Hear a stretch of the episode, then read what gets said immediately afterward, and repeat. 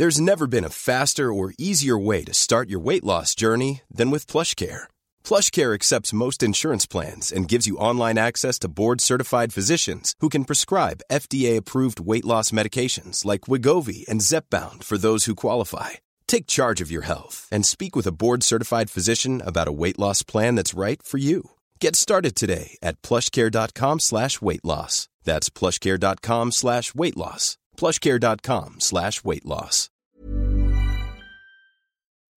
Cette émission vous est proposée avec la lumineuse participation de Couteil, Jablodovo, Seth, Chelux, Cornichon, Julien Rostand, Yuen, Germain Goethier, Johan Valkoviak et Bene Kenobi. Bonjour à tous et bienvenue sur le Rendez-vous Tech, l'émission qui explore et qui vous résume de manière compréhensible toute l'actualité tech, internet et gadgets.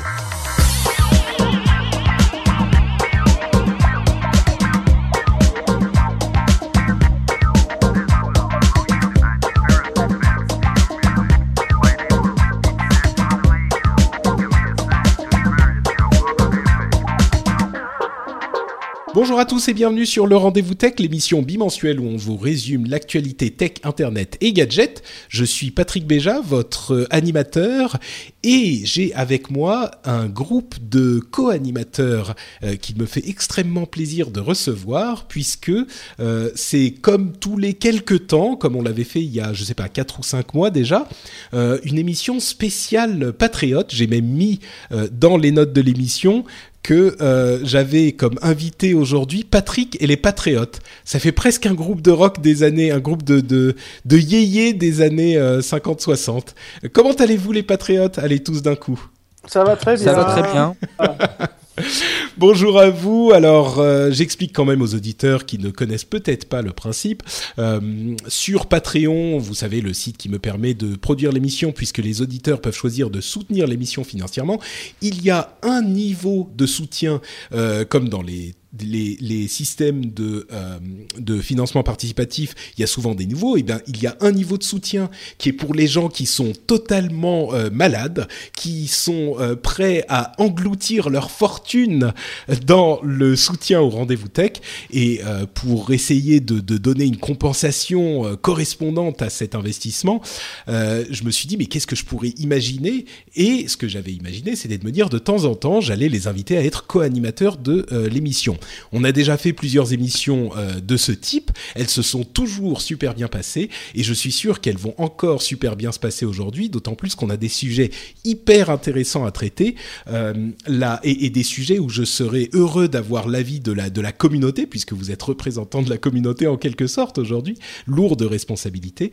Euh, on va parler de sécurité et de, de d'un cyber sommet euh, américain sur la sécurité qui a eu des interventions intéressantes. On va parler de Microsoft un petit peu et de l'image de Microsoft qui évolue depuis un an et qui évolue beaucoup et euh, forcément du euh, des rumeurs sur la voiture Apple et j'aurai quelques mots choisis à adresser à ceux qui voudraient qu'on n'en parle pas.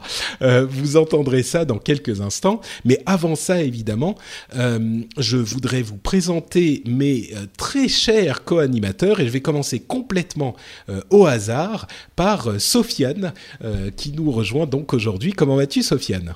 Bah écoute, ça va très bien. Euh, très heureux de participer au, au rendez-vous tech. Merci de m'avoir invité. Enfin, même si je suis patriote, mais merci. Bah oui, c'est merci à toi de participer euh, de cette manière au soutien de l'émission. Euh, Est-ce que tu peux nous dire en deux mots ce que ce que tu fais pour que les auditeurs te situent un petit peu ou ce, pourquoi tu es dans cette situation aujourd'hui? Oui, alors autre que qu'être patriote, j'ai d'autres activités dans la vie.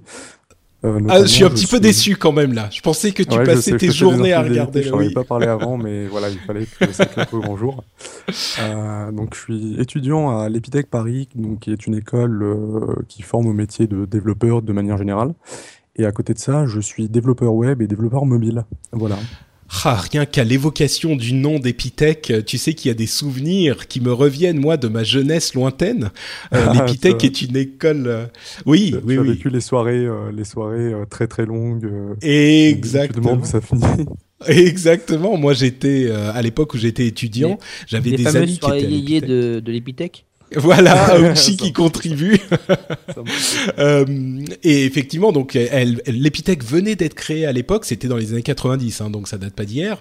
Euh, et, et j'avais des amis qui y étaient, et c'était, enfin, l'Epitech, c'est, c'est genre les écoles de médecine, vous savez, tous les trucs fous qui s'y passent. Ben, c'était un petit peu la même chose pour l'informatique, l'Epitech. donc. C'est un petit peu ça. Et peut-être une anecdote. Euh, moi, la première fois que je suis allé à l'Epitech, je devais avoir une quinzaine d'années, c'était pour une LAN World of Warcraft. Ah, mais écoute, on peut dire le tous, tous, tous rejoint. Euh, et bah justement, Aounchi qui, qui fait le malin avec les soirées yéyé de l'Epitech. Euh, Aounchi, est-ce que tu peux nous dire en deux mots euh, ce qui t'amène à nous et ce que, ce que tu fais dans la vie ou ce qui te, te motive dans la tech? Ah bah, la tech, euh, j'en bois, j'en mange tous les jours.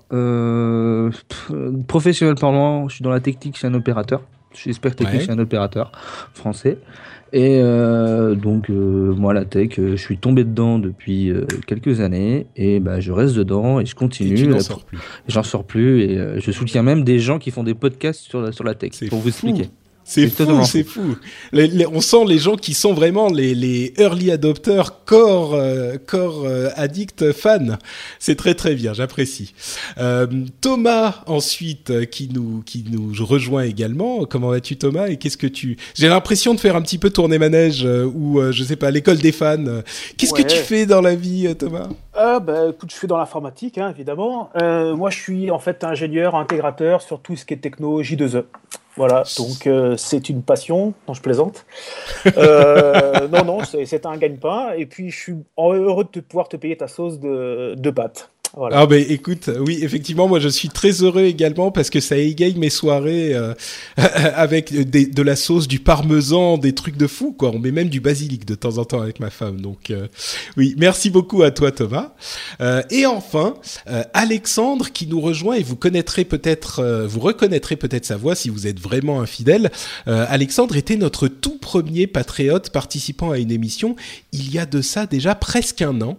et, et, donc avec avec notre algorithme complexe et neutre des des, des différents euh, patriotes qui reviennent pour les émissions ou qui sont euh, sélectionnés, euh, Alexandre est, est donc revenu dans cette émission un an après. Comment ça va, Alexandre?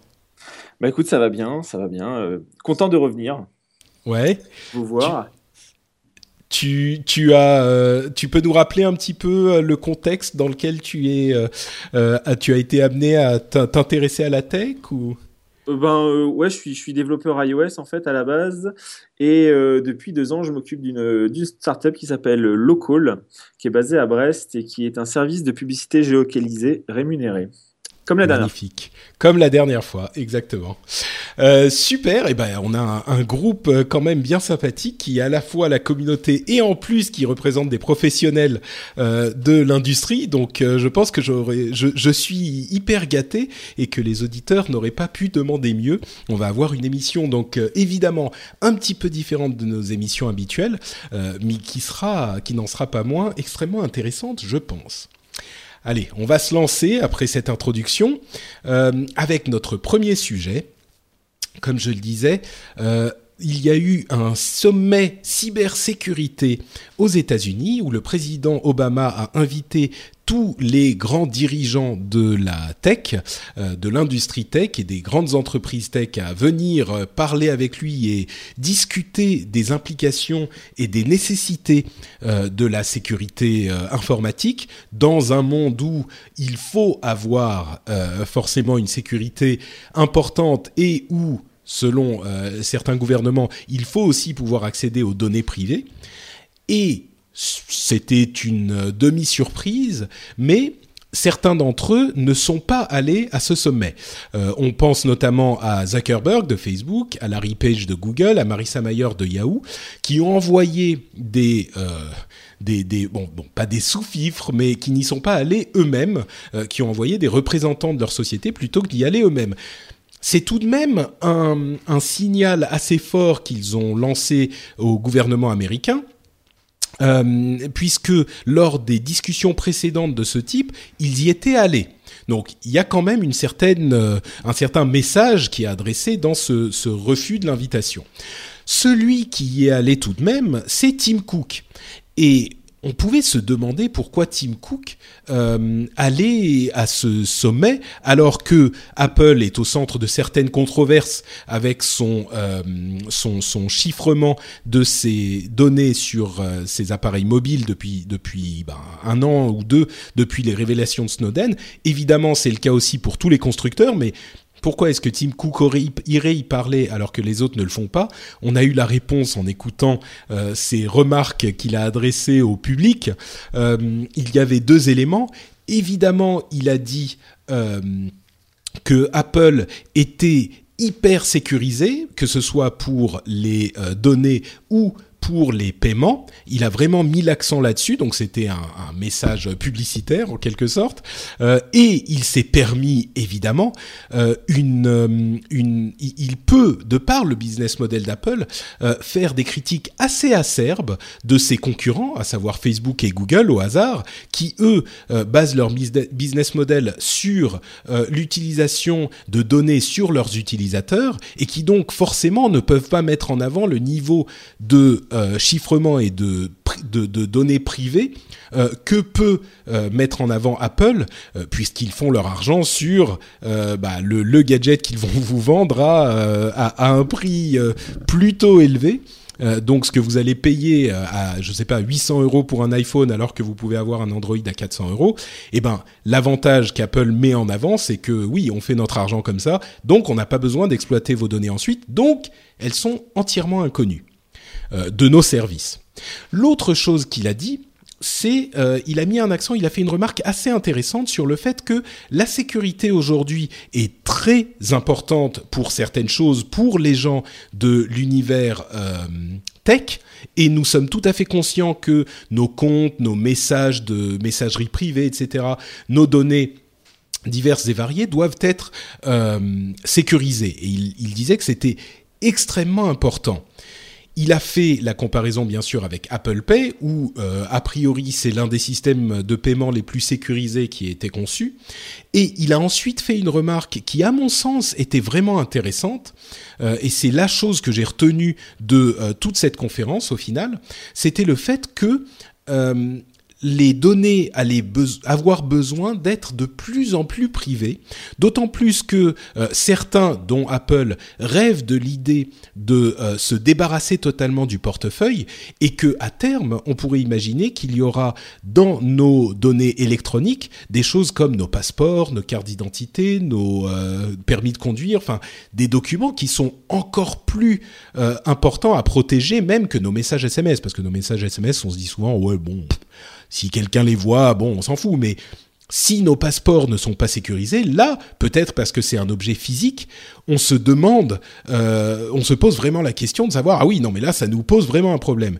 Et euh, le futur du chiffrement, ou en tout cas le futur de la sécurisation des données, euh, doit être envisagé aujourd'hui, c'est une évidence, et il faut que nous posions des bases solides aujourd'hui pour la sécurisation de nos données, parce que demain, elle sera, euh, elle s'adressera à tous les domaines de notre vie, y, compris ces domaines comme euh, les passeports et les, documents vraiment importants.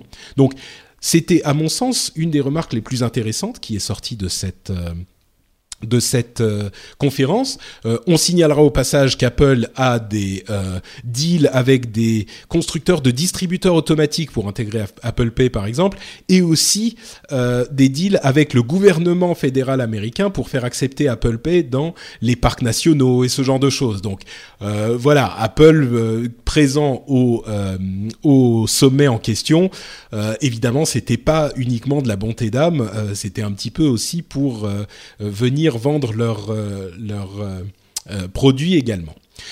Bref, je, je, vais conclure ce long résumé avec une question qui est relative à une remarque du président Obama. Là encore, si vous avez écouté son discours, vous entendrez qu'il a essayé de ménager un petit peu la chèvre et le chou.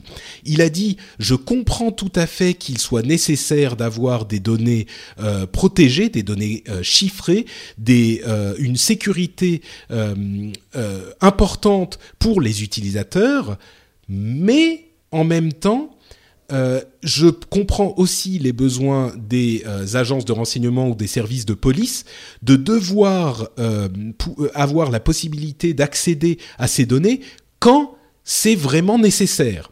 Et évidemment, là, il ne parle pas de surveillance de masse, mais bien de d'enquête de police dirigée, spécifique, peut-être même on pourrait l'imaginer parce que tout est en, discussion, peut-être même avec intervention d'un juge. Et dans ce cas-là, il voudrait que les services de police aient accès à ces données. Et on en vient à ma grande question pour laquelle je vais me, retourner un petit peu vers notre, notre assemblée de patriotes, c'est que euh, pour moi, il y a une vraie, un vrai manque de compréhension de la nature du problème. C'est-à-dire que on maintient une sorte d'illusion selon laquelle on peut avoir à la fois des données véritablement sécurisées et la possibilité pour les services de police d'y accéder quand c'est vraiment nécessaire. Or, euh, ces deux euh, euh, propositions sont totalement incompatibles. Si on veut avoir une vraie sécurité des données, on ne peut pas également avoir une possibilité pour la police d'y avoir accès, même quand c'est vraiment nécessaire. donc la, grande question qu'il faut poser, d'une part, il faut déterminer ce, ce fait, parce que même s'il y a certains qui, disent qu'il y a des systèmes de double clé qui peuvent permettre de ceci, de cela, à mon sens, à partir du moment où on introduit ces choses-là, les données ne sont plus euh, sécurisées de manière euh, euh, sérieuse. Et donc, quand on admet cette réalité technique, hein, qui à mon sens, à moins qu'on me contredise, est bien réelle, la vraie question qu'il faut se poser, c'est lequel de ces deux éléments on veut choisir, on doit choisir, et cette question, il faut la poser à la société. Est-ce qu'on veut des données vraiment sécurisées ou la possibilité pour la police d'y accéder? Les deux sont mutuellement exclusifs. Et donc, euh, il faut détailler les implications de chacune de ces propositions pour bien les comprendre et pour pouvoir ensuite faire son choix. Mais comme ça, si je vous pose la question à vous, euh, euh, mes chers euh, patriotes, qui connaissez un petit peu les problèmes de d'aspects de, de, nature technique, est-ce que la question est bien posée? Est-ce que c'est un choix, c'est un choix cornélien, c'est impossible de de répondre. Mais qu'est-ce que vous en pensez? Je vais commencer comme tout à l'heure par Sofiane. C'est une question qui est très difficile en fait parce que d'un côté, en société, on ressent ce besoin entre guillemets euh, on, comprend la légitimité de vouloir, par exemple, pour la police, accéder à certains messages. Euh, ça, je le, conçois totalement, euh, enfin tout à fait, qu'on puisse avoir besoin pour mener une enquête d'accéder à certaines données. maintenant, le souci, c'est déjà pour moi, il y a un manque de, confiance dans ces gouvernements. On, on, le voit, ne serait-ce que ces derniers jours avec Gemalto. Euh, on, voit un petit peu de ce qu'ils font entre guillemets de, ces clés, de ces portes dérobées et l'utilisation en fait qu'ils en ont. C'est-à-dire que c'est pas une utilisation qui est faite entre guillemets pour aider la société. Ça va être de l'espionnage, ça va être ce genre de choses. Et je, précise, hein, Gemalto étant une société qui fabrique des cartes SIM, euh, dont les, institutions américaines ont craqué euh, certains éléments qui permettent euh, effectivement, qui leur, ce qui leur permet d'aller espionner euh, les, les, communications mobiles. On peut même dire qu'ils ont volé la clé en fait, hein, surtout. Oui, en fait. Euh, oui. Pour, pour l'histoire, très rapidement, c'est donc la NSA et la GHQ, si je dis pas de bêtises, donc les services secrets anglais. GCHQ, oui, GCHQ. GCHQ, ouais. je le prononce à la française, tu vois, pour les, pour les gens qui nous écoutent. J'ai envie un poli, quoi. non, non, t'as as bien raison. Euh, euh, et, voilà, donc euh, qui ont volé les, clés de, cryptage des, cartes SIM. Euh, voilà. Et, donc, en, soi, en soi, c'est quelque chose que je peux comprendre d'avoir accès à certaines données, mais en même temps, le souci, c'est que on peut pas faire confiance en fait à ces personnes-là. C'est-à-dire que quand on mmh. leur donne un outil, l'utilisation qu'ils en font est, tellement, je trouve, je sais pas si sordide est le bon mot, mais en fait, voilà. Non, bah, tu as raison. Depuis l'affaire, les, révélations de Snowden, euh, on ne, t'as, as tout à fait raison. On ne enfin parfaitement, de manière parfaitement neutre, il est pour le moins difficile de croire les gouvernements quand ils vont nous dire oh, mais vous inquiétez pas, on va juste les utiliser quand il faudra. Ou t'as tout à fait raison. Et, c'est même sans compter sur le fait que euh, si les gouvernements peuvent avoir accès à ce genre de données, il est très difficile de se dire que euh, d'autres institutions, peut-être même des, organismes euh, criminels, n'auront pas aussi accès à ce genre de données. C'est l'une des préoccupations. Euh, Pour moi, la, la, la seule, entre guillemets, euh, aujourd'hui, enfin, euh, pour moi, on est dans une sorte d'impasse euh, parce que c'est un petit peu soit tout ou rien, c'est-à-dire soit on, on, laisse les portes ouvertes et ça va être, euh, ça va être vraiment n'importe quoi, comme tu disais, ça peut être des institutions criminelles, ça va être la police, ça va être, enfin, ça va être une société qui, qui, veut des informations sur une personne, ou soit on fait confiance entre guillemets à l'être humain et, et au moment de mener une enquête, bah, la police qui va demander à un juge d'intervenir pour demander à la personne en question de de donner accès à ces données. Alors j'ai, oui, c'est totalement oui. euh, utopique sur ce que je suis en train de dire. Bien mais, sûr, oui. Mais malheureusement, bah, des solutions, j'en vois pas 50 000, quoi. C'est ça, mmh. le, c'est ça le souci, quoi.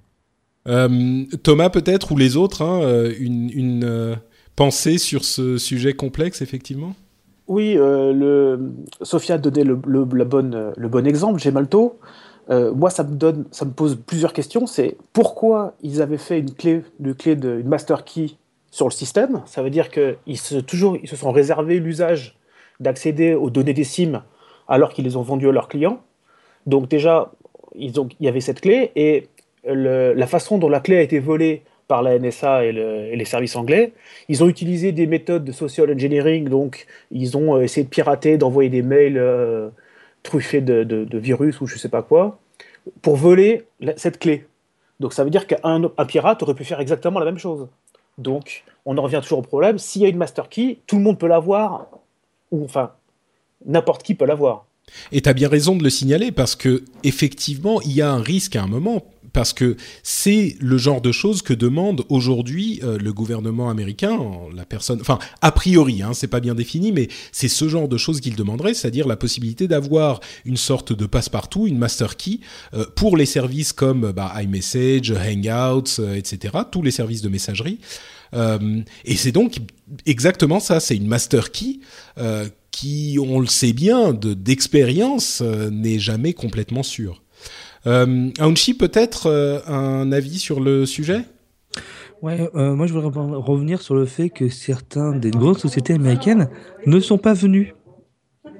Moi je trouve ça intéressant, c'est-à-dire qu'effectivement, donc on a, euh, ils ont envoyé des, des enfin des délégués pour venir. Je pense que derrière ça, il y a effectivement quelque chose de, de la bombe Snowden entre ces, ces sociétés américaines et leur gouvernement qui n'est pas réellement réglé. Et c'est peut-être pour ça qu'ils ne sont pas allés, en, que, les, que les CEO en propre ne sont pas venus. Ouais. Ils ont envoyé quelqu'un pour dire la sécurité, on sait que c'est important, mais il faut pas trop nous prendre pour des idiots. Il y a quelqu'un qui est Edward Snowden, a quand même fait ressortir des choses extrêmement importantes. On en a parlé, mais on n'a pas vraiment fait grand-chose. Mmh. Et on vous demande ouais, non, la manière suivante. Donc ça, c'est un point. Après, pour revenir sur un petit peu euh, Gemalto, les clés ou autres, moi, ce que je, ce que je trouve intéressant, donc effectivement, donc Gemalto, constructeur de puces, pas de carte SIM, de puces. C'est un peu plus général que ça.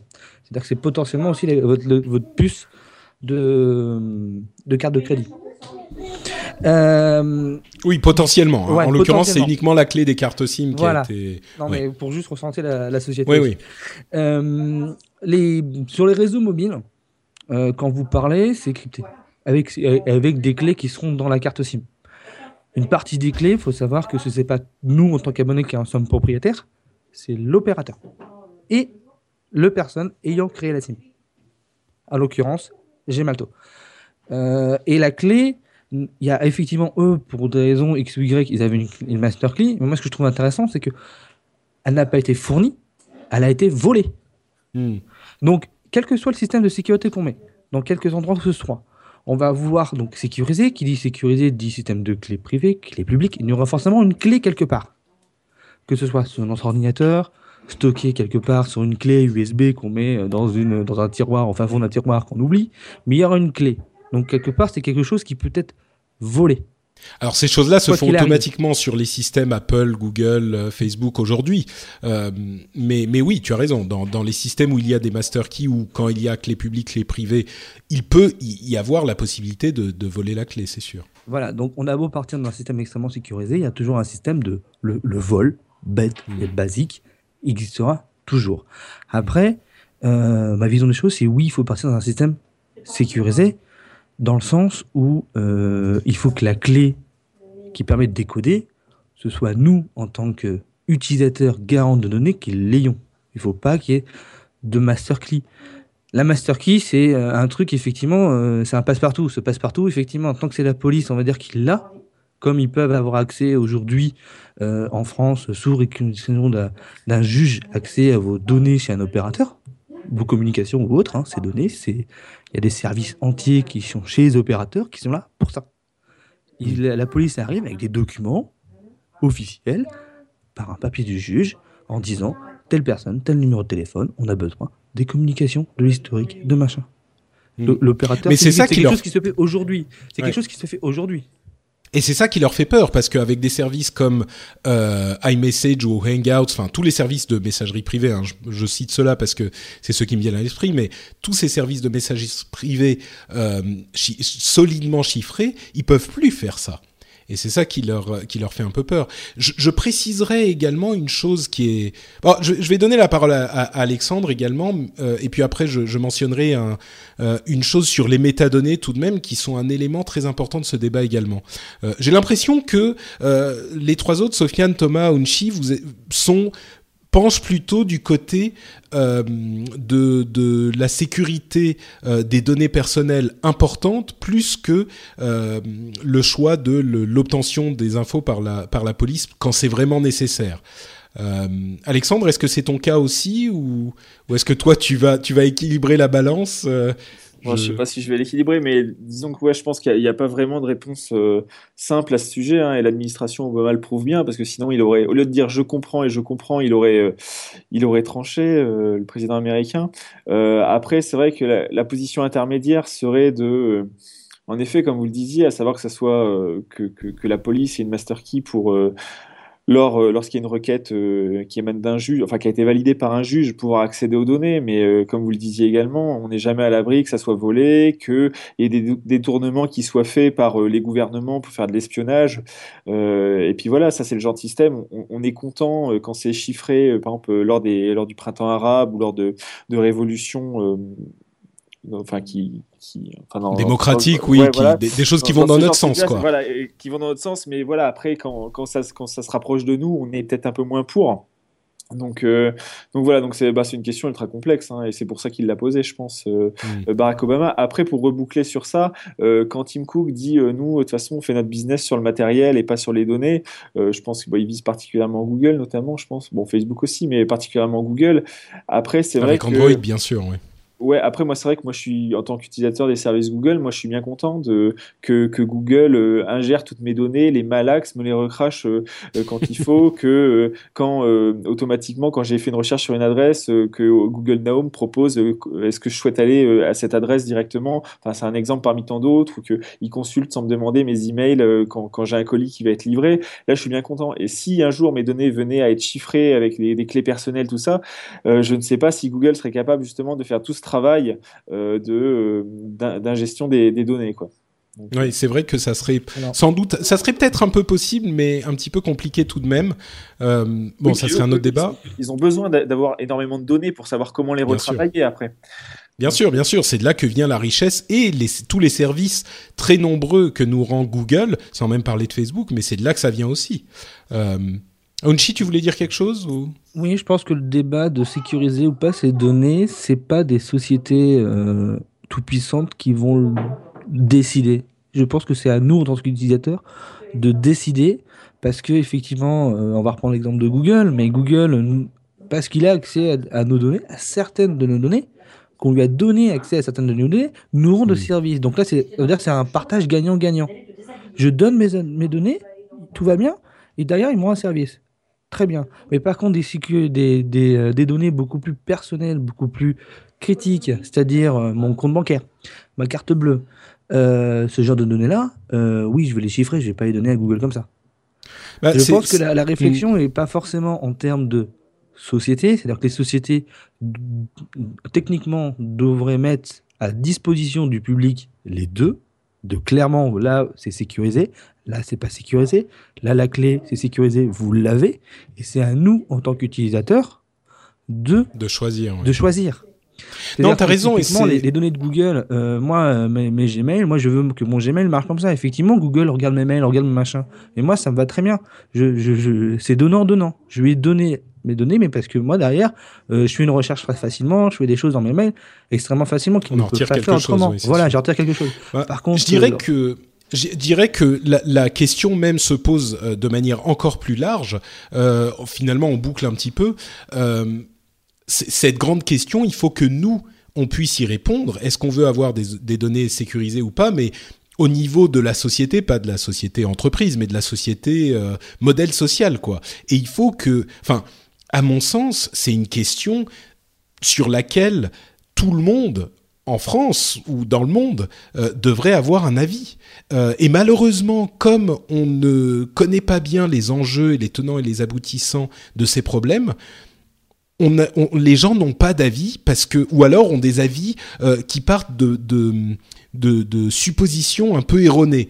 Justement, comme celle que faisait ou qu'induisait, que, que mentionnait Obama, qui disait oui, je suis d'accord qu'il faut avoir des données sécurisées, mais il faut aussi que la police puisse euh, aller euh, les, les, les, re- les regarder quand c'est vraiment nécessaire. Mais oui, mais c'est pas possible. Donc quand le gouvernement américain ou français, hein, c'est le cas aussi, euh, vient nous dire oui, sécurité, mais aussi euh, travail de la police, euh, on est en train de nous mentir tout simplement. Oh, enfin, pas, pas, pas. Je pense même pas que ça soit quelque chose de malicieux, mais c'est des gens qui n'ont pas l'expertise suffisante. Malheureusement, c'est horrifiant, mais pour euh, maîtriser ce sujet. Et je pense qu'ils pensent que c'est possible.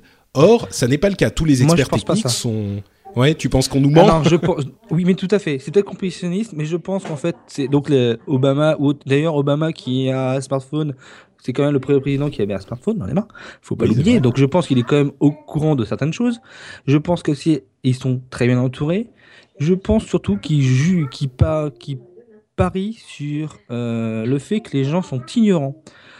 On va transposer, et je crois que c'est toi, Pratique, qui l'avait fait cet exemple-là. Est-ce que vous laisseriez à tout le monde un passe-partout pour rentrer chez vous? Oui. Votre porte de maison. On Et c'est comme de ça à qu'il faut. ouais. Oui, oui, c'est comme ça qu'il faut poser la question. comprennent ouais. pas- ne comprennent pas les choses. Ce qu'on peut comprendre, c'est technique, c'est un peu complexe. Euh, mais il faut ra- ramener à quelque chose de basique Mm. tout, que tout le monde connaît. Quand la police a besoin de rentrer chez moi, soit ils me frappent à la porte, gentiment, et jouent ma porte, soit ils viennent à 6h du matin avec un pied de biche et ou un, ou un truc pour défoncer ma porte. Oui. Ils n'ont pas pas, le, ils ont pas la ils clé, ont quoi. Pas de clé. Ils viennent avec un Et, et c'est d'autant plus. Enfin voilà, les, les services de l'État, quand ils veulent rentrer chez quelqu'un, bah, soit c'est un serrurier, soit ils défoncent la porte. Et il faut préciser encore deux choses. Euh, D'une part, il est possible de casser une un chiffrement.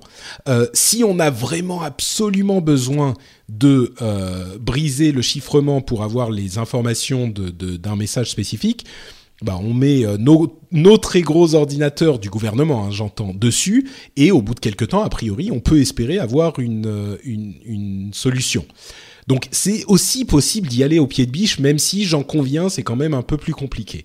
Euh, et d'un autre côté, la plupart des euh, efforts de police mis en avant font souvent référence aux métadonnées. Notamment, c'est ce que faisait euh, Obama en disant il faut qu'on puisse savoir à qui parlent des gens dont on suspecte qu'ils sont, ils font partie d'un réseau terroriste. Il faut qu'on puisse savoir à qui ils parlent. Le truc, c'est que dans euh, le cas des SMS, des numéros de téléphone, enfin, même dans le cas des messageries euh, privées, ce qui est chiffré, c'est le contenu des messages, pas les destinataires. C'est quasiment impossible. C'est très compliqué à chiffrer les destinataires et les, horaires où on envoie les trucs, etc. Donc cet élément est toujours accessible. Le chiffrement des données ne, ne, ne vient pas euh, gêner cette partie des enquêtes. C'est uniquement le contenu lui-même. Donc, bref, euh, on commence à, à, à, à- Ouais. à beaucoup à, à, passer beaucoup de temps dessus, mais allez-y. Je crois qu'Alexandre voulait dire quelque chose et Thomas, vas-y et puis et puis on, on avancera. Juste un petit truc. ouais, vas-y, Sophie. Ce qui serait intéressant, ce serait quand même de savoir parce que moi j'ai jamais trouvé d'enquête là-dessus, de savoir dans quelle proportion ces données sont intéressantes pour la police et de savoir un petit peu comment ils les utilisent. C'est-à-dire que j'aimerais vraiment savoir euh, est-ce que c'est, comme tu disais, est-ce que c'est le contenu du message qui les intéresse? Est-ce que c'est les destinataires? Euh, Qu'est-ce qui les intéresse là-dedans Et dans quelle proportion ça peut être utile en fait? Ouais, généralement, euh, généralement, ce qu'on nous dit, c'est que c'est surtout les destinataires, parce que ça permet de de faire des recoupements et d'avoir une idée plus précise des réseaux et de retrouver des gens. Le contenu, évidemment, on imagine qu'il peut être intéressant parce que c'est c'est très clair d'imaginer comment ça pourrait être intéressant, mais on n'a pas d'exemple précis euh, est clair de moments où le contenu aurait permis de, je dis n'importe quoi, mais d'arrêter une attaque par exemple. Évidemment, ce genre de choses sont classées secret défense. Donc, si ça a servi, on ne le sait pas encore. Euh, mais on n'a pas d'exemple frappant, euh, et c'est un point sur lequel insiste Snowden à chaque fois qu'il donne une interview. On n'a pas d'exemple en particulier pour la surveillance de masse, qui est l'élément le, plus gênant dans les révélations Snowden, dans la surveillance de masse, où euh, ça aurait été utile, notamment parce que ce sont des informations qui sont récupérées par euh, bah, bah, dizaines et centaines de, et milliers de gigas, et qu'il y a trop d'infos. Donc euh, ils se disent on ne sait pas ce qui sera utile, donc on archive tout et puis un jour ça nous servira peut-être, ce qui est tout à fait louable, hein, c'est compréhensible. Mais aujourd'hui, on n'a pas eu d'exemple euh, selon lesquels ça aurait servi. Euh, tout là où ça a servi, c'était ces métadonnées euh, qui permettent de savoir qui on a appelé et quand. Thomas? Ouais, moi j'ai deux arguments assez rapides pour justement pour, pour dire à quel point ça ça sert à rien de surveiller. Un, Apple disait justement, ils font leur pub sur le fait qu'ils sont secure. Si justement on ne peut pas casser leurs algorithmes facilement, ça permet de vendre leur business de Apple Pay par exemple. Mhm. Ils vont pouvoir vendre ça. Donc, ils vont dire, ben, c'est pas la peine de, de, enfin, notre système n'est pas vendable s'il n'y a pas une sécurité absolue. Et le dernier cas, c'est si on fait une surveillance de masse, c'est facile, il suffit de prendre l'histoire avec les frères Kouachi. Les gars, le, la veille ou le matin, ils ont acheté un téléphone jetable au dernier moment et ils ont discuté entre eux. Et du coup, forcément, euh, même si on surveille, on peut pas savoir euh, dix minutes après, une fois qu'il a acheté son téléphone, on peut pas savoir avec qui discute. Donc, de toute façon, ça sert à rien. Bah, c'est un autre élément extrêmement important. Euh, merci Thomas. Tu, précises quelque chose de d'hyper important, c'est que au-delà de toutes nos conversations, les outils qui permettent de euh, communiquer de manière véritablement anonyme et, sécurisée euh, existent quoi qu'il arrive et les gens qui veulent véritablement euh, faire des choses répréhensibles, a priori, ce sont plutôt ces outils qui vont aller choisir. Donc, euh, même les, les, les, outils en question dont on parle, qu'on utilise tous tous les jours, que ça soit Apple ou... Enfin, le jour où euh, il se trouve qu'ils ne sont plus aussi sécurisés qu'on le penserait, et déjà même aujourd'hui, je pense, euh, bah, les gens qui sont euh, vraiment en train de chercher à faire des choses répréhensibles, c'est pas ça qu'ils vont aller, utiliser. Donc même ça, ça sert pas forcément à quelque chose de euh, de le le, le, désécuriser, ça servira uniquement à espionner des gens qui ne sont pas ceux qu'on voulait attraper. Je schématise, mais effectivement, tu fais très bien de le signaler, Thomas. Peut-être pour nous, pour nous. Je voudrais juste dire un petit truc sur le pied de bûche numérique. Mhm. Euh, il faut savoir que l'encodage des clés pour le SSL a pendant des années été limité à 128 bits parce que les militaires devaient être capables de le casser les clés en moins de 10 minutes. Ouais. Non voilà, donc, euh, le coût de euh, Donc c'est le niveau de sécurité, le niveau de chiffrement en fait pour schématiser mais Hmm. légal. J'ai bien parlé du légal. C'est-à-dire que pendant un temps, effectivement, aujourd'hui, je ne sais plus, je crois qu'on est passé. Je crois qu'on est à 256. Ouais, 256. Ou 512 peut-être. Peut-être 512. Peut-être 512. Mais pendant des années, donc au début où on faisait euh, nos petits paiements sur Internet, parce que le SSL, c'est quand on fait du HTTPS, donc quand on paye avec ses cartes bleues, et eh ben c'était du 128 bits, où les militaires étaient capables de casser le code en moins de 10 minutes. 10 minutes, ça me paraît rapide, mais, mais, c'est pas impossible vu la puissance. rapide, parce qu'on parle de l'armée. L'armée a enfin, c'est de la sécurité nationale. Je pense qu'aujourd'hui, aujourd'hui, en tout cas, avec les chiffrements qu'on a euh, pour ce type de d'outils, euh, ça prendrait un petit peu plus de temps. Mais mais c'est comme tu, comme on le disait tout à l'heure, euh, il est possible pour un organisme qui a, si c'est vraiment vraiment nécessaire, on met les gros ordinateurs qui sont cachés, Dieu sait où, à, à la DGSE et a priori, on espère qu'ils pourront le, le casser dans un temps raisonnable. Alexandre, une conclusion avant qu'on avance? Je te donne le, dernier mot parce que tu es celui qui a parlé le moins. Non, non, bah non, juste par rapport à si on demandait l'avis des, des, personnes, euh, bah, je pense que tout le monde serait d'accord pour que la police ait le, le, passe-partout du voisin, mais pas le sien. enfin, en, France, en France au moins. Euh, ça serait comme ça. C'est pas mal, j'aime beaucoup cette, euh, cette expression. Je crois que ça va être le titre de l'émission, le passe-partout du voisin. Ok, et eh ben écoute, merci beaucoup. Et, effectivement, c'est une discussion qui est extrêmement complexe. On a passé beaucoup de temps dessus, mais je pense que c'est nécessaire et j'espère surtout euh, que ça vous aidera, euh, vous, chers auditeurs, euh, à vous faire un avis un petit peu plus poussé sur la question, parce que c'est une question vraiment importante et j'espère qu'on aura contribué à vous éclairer un petit peu là-dessus. Sujet suivant, je voulais revenir un petit peu sur Microsoft et Microsoft de manière un petit peu plus large et plus vaste que une ou deux annonces. Euh, bon, il y a des annonces hein, comme le fait que euh, Windows 10 arriverait en version euh, quasi finale en juin. On, l'appelle la version RTM, Ready to Manufacture, qui est la version finale. ils ont acheté N-Trig, qui est la société qui a conçu le stylet excellent du Surface Pro 3 pour 200 millions de dollars. on a la preview de Windows 10 pour smartphone qui est disponible depuis quelques jours. On a euh, des améliorations à OneNote euh, et à Office en version mobile. Euh, on a l'annonce selon laquelle il semblerait que Microsoft remplace les vieux logiciels Samsung sur le Galaxy S6 à venir. Donc on aurait une installation par défaut de Skype, OneNote, OneDrive, Office sur le Galaxy S6. Microsoft activerait l'authentification biométrique FIDO sur Windows 10. Enfin bref, Microsoft est partout. Et on entend plus parler de Microsoft euh, depuis un an qu'on en a entendu parler pendant les 5 à 10 années d'avant. Euh, et moi, j'ai l'impression euh, que Microsoft est, carrément en train de, de redevenir cool, quoi.